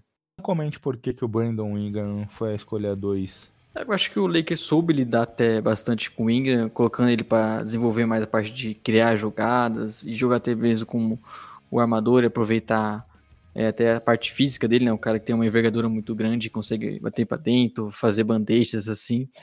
E o, o, o, grande problema é que o Lakers era um time que estava sempre querendo dar o próximo passo, né? Então esses caras precisavam mostrar logo de cara que já eram All-Star, que seria o futuro da franquia. E óbvio que o Ingram precisou desenvolver isso e acabou não mostrando tanto é, no Lakers, mas a gente consegue ver hoje no Pelicans que ele é um cara que tem, é muito completo ofensivamente e defensivamente também, principalmente individualmente, ele é um bom defensor. E acabou que acho que deu certo para todo mundo, né? O Lakers conseguiu um cara que tem um valor no mercado, eles conseguiram trocar pelo Anthony Davis e o Ingram conseguiu nesses anos do Lakers é, com uma pressão grande, talvez não já mostrar logo de cara esse o que ele poderia ser, mas conseguiu desenvolver e hoje e essa temporada no Pelicans a gente viu o jogador o jogador que ele se tornou, né? Um cara bem completo e, e, e até um All-Star agora. É, é, eu acho que indiscutivelmente para mim tínhamos três talentos desse draft. É, os dois calma aí, deixa eu voltar. Acho que pra mim tinha indiscutivelmente dois grandes é, talentos, assim, pelo menos o que a gente viu até hoje. É, bom, é importante frisar isso, né, Léo? A gente tá só quatro anos de liga desses jogadores, então muita coisa ainda pode mudar. É, mas, eu, mas eu acho que o Siakam e, e o Ben Simmons, que acho que o nosso né? Acabou sendo a primeira escolha geral, assim como na vida real são dois jogadores indiscutíveis, pelo menos para mim, como escolha número um. Mas talvez eu foi a escolha mais difícil para mim fazer essa escolha número dois para o Lakers aqui. Eu coloquei até em alguns outros momentos outros jogadores aqui sendo escolhidos nessa posição, mas acabei voltando e seguindo o que você votou, porque eu acho que a história que a gente viu sendo construída aqui é uma boa história é, para esse jogador. Então foi um futuro interessante que acabou acontecendo na realidade. Então, até por isso acho que o mundo com o Brandon Ingram sendo escolhido na segunda posição é um mundo bem interessante. E até porque no universitário o Ingram tinha já esse talento, né, Léo? É, ele claramente ali, esse draft era é, o Ben Simmons primeiro, né? Algumas pessoas achavam, até achavam que o Ingram poderia ser, mas a grande maioria era do Ben Simmons. E o Ben do Ingram era o segundo, né? Esses eram os dois é, talentos da classe e a, o resto a pessoa achava que tinha a diferença entre eles dois pro resto era um, um pouco maior. E ele claramente já chegou na NBA sendo um, um, um, cara que se esperava muito, né? Talvez até um pouco disso na pressão que ele teve no Lakers e, e até quando o LeBron chegou, boa, atrapalhando um pouco, mas não que ele também não tinha respondido. Ele foi, conseguiu é, ter boas temporadas no Lakers, sofreu até um pouco lesões, mas acho que no Pelicans ele veio comprovando o valor dele. Escolha. É, bem, agora chegamos na, no final, no no, de, na, no prato principal desse draft. Primeira escolha, Léo. A gente já antecipou um pouco aqui que fomos de Ben é. Não, eu fui com o Tyler Willis. tinha, putz, cara, tinha esquecido o Ben Simmons, olha. Exatamente porque da escolha do Ben Simmons aqui, para quem vivia em Marte até ontem e não viu NBA nesses quatro anos. O Ben Simmons, ele é um jogador bem único, né? A gente cita a questão da falta de arremesso dele, mas ele é um cara. O bem é, por causa da piada não, do. Não, dele? Eu tô evitando fazer piadas nesse podcast. Já cumpri minha cota já. o... Agora pensando de a gente ter perdido aquele podcast original. O quê? E na escolha do seu Bulls, no, no que a gente gravou ali, você tinha falado que você tinha roubado e endereçado é. Aí agora você não falou isso. Não, você não tem provas que eu falei isso. O que eu comentei é que talvez eu tenha feito uma escolha pro Bulls ali, que talvez eu pudesse ter colocado o jogador um pouco antes, e acabei encaixando um cara que eu gosto, gosto, gosto bastante dessa classe pro Bulls, mas nada comprovado assim que eu tenha roubado. Bem, eu atrapalhei seu raciocínio aí, continue. O Ben Simmons, ele é um cara bem único, né? Não é uma piada. Até por questão do arremesso dele, mas por ser um cara é, alto e que consegue jogar de armador, tem uma grande visão de jogo, consegue é, infiltrar muito bem, tem velocidade, principalmente em transição ele, ele é, consegue pontuar muito por conta disso.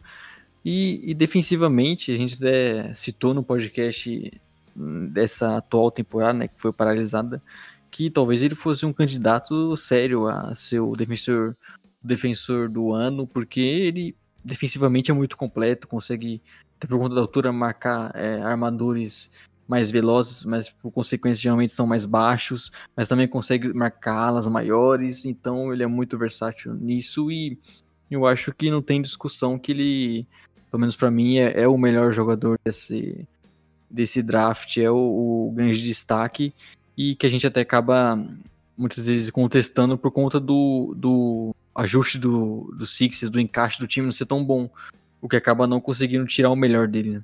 É, eu acho que as pessoas desvalorizam muito bem Simmons por causa do chute de três. É, e quanto na realidade, você até comentou isso aí no podcast que a gente perdeu, que, por exemplo, a gente não vê essas críticas ao Bucks e ao Giannis muito por conta da forma como o time é montado, que sabe explorar seu grande jogador, que não tem, assim como o Simmons, uma grande qualidade de chute de três, mas o time consegue criar situações onde é que ele é, é bem explorado e essa deficiência não aparece da mesma forma. Mas mesmo com esse problema, o Ben Simmons é um dos grandes armadores da NBA. Ele, ele tem uma visão de passe muito boa. Ele atacando o aro é, é, bem difícil de ser marcado. Ele no ar em movimento também consegue ter uma fineza para conseguir ajustar o chute e finalizar. Então eu, eu, é um jogador de muita qualidade. E é importante comentar, tudo bem que ele teve um universitário bem ruim, ele mal jogou e claramente ele só estava ali pela burocracia que era obrigatório para cumprir o ano pré-NBA, pré-colegial para ir para NBA. Mas ele é um cara que desde que entrou na liga, e tudo bem que ele perdeu o primeiro ano por lesão, mas você vê o jogo dele, ele, ele já chegou na NBA muito pronto. É difícil um cara chegar, um cara chegar tão pronto fisicamente na NBA como ele chegou. É, ele já chegou muito pronto e já tinha essas características muito fortes, né? E a gente conseguia já ver que ele era um jogador diferenciado e e como você citou tudo, ele também é um, um cara que consegue jogar de costas para cesta, né? Então a questão do, do Ben Simmons do arremesso é muito pequena, perto de todo o talento que ele já mostrou. E aquilo, né, de talvez se ele tivesse numa outra situação como o Yannis, ele conseguiria mostrar mais ainda e a gente não ficasse contestando que ele precisa arremessar, sendo que quem precisa arremessar no geral é o time dos Sixers, né? É, o, o, todo o esquema deles que precisam de mais arremessadores, mas não que o Ben Simmons para ser, é, por exemplo, o MVP, ele precise arremessar. Eu acho que o próprio Yannis já mostrou que não é bem assim e que com essas qualidades no nível que o, o Ben Simmons mostra, né? né só que ele é um, um bom defensor, ele é um grande defensor. É, ele não é um bom passador, ele é um dos melhores passadores da liga, né? Tem uma ótima visão de jogo. Então, só por isso, eu acho que ele é um, um jogador especial e não tem dúvidas que é o primeiro desse draft. Podemos encerrar por aqui então, Léo? Acho que foi uma, um, um bom redraft, né? Conseguimos contextualizar a época, também fazer boas escolhas. Quem sabe até salvar algumas carreiras nesse processo aqui. E é aquilo que eu comentei até no, infelizmente, no nosso podcast perdido, que é uma classe que também foi bem estranha, né? Porque o Ben Simmons perdeu o primeiro ano, o Ingram não chegou jogando tudo que ele sabe, o próprio Siakam também, o Sabonis estava numa situação um pouco diferente no Thunder, e até por conta disso o Bogdan acabou sendo o Rook of the Year, né? E, e não foi uma classe que todos já chegaram jogando tão bem assim. O Dragon Bender, Marquise Chris, Tom Marker, até agora não chegaram na NBA, né? é, eles estão um pouquinho mais atrasados, né? Mas estão chegando. chegando. É, e chegou o momento da gente indicar é, alguns alguma coisa para passar a semana. Como a gente continua, você vai indicar aquele torneio de horse? Não, que inclusive tem que ser justo que quando você me fez essa pergunta não pode perdido, eu falei que eu nem sabia do que se, do que se tratava, né? Até por isso eu não fiz a pergunta aqui. Não, mas agora eu poderia roubar, igual você fala que eu gosto de roubar, e falar que eu sei exatamente o que é e não. E não. E não me empolguei tanto. É, eu vou indicar um filme do Netflix. É, Milagre na Sala 7, um filme turco que, putz, eu e minha esposa choramos horrores assistindo esse filme. Então eu achei mais bem bonito, muito bem feito, atuações muito boas, então vou recomendar esse filme. E você, Léo? Como você indicou um filme, eu indico a, um, um, álbum, né, uma música. Inclusive um grande abraço pro nosso amigo Túlio, que tem de muito mais assunto, mas eu vou indicar algo de uma banda que eu gosto muito, que é do Strokes, né, que eles lançaram um álbum nessa sexta-feira, que eu ainda, inclusive ainda não ouvi todo. mesmo regravando esse podcast, mas é, como é o Strokes, eu gosto bastante do que eles vêm produzindo, mesmo sendo diferente do, do início de carreira, eu acho que é uma boa recomendação para quem curte mais estilo. Ouvirei, Léo, ouvirei ao longo dessa semana. Bem, pessoal, o podcast ficou bem grande aqui, então acho que a gente já pode ir encerrando por aqui, né, Léo? É, o podcast tá talvez até maior que o segundo.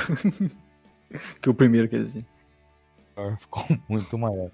Bem, pessoal, é, mesmo sem jogos, a gente continua aqui se esforçando. Essa pauta ficou uma pauta muito extensa, é, até na criação dela, mas aqui fazendo os comentários. Mas a gente faz isso porque a gente gosta de falar de NBA e a gente gosta de trazer um conteúdo para vocês. Entendam se você gosta, assim como nós, falem positivamente, indiquem nos ajudar a crescer, principalmente nesse momento de com sem NBA. É, mas obrigado, pessoal. Boa semana e até semana que vem. Isso, continue seguindo a gente na, no Twitter, interagindo, curtindo nosso podcast e até semana que vem. Um grande abraço. Tchau. Tchau, tchau. Tchau.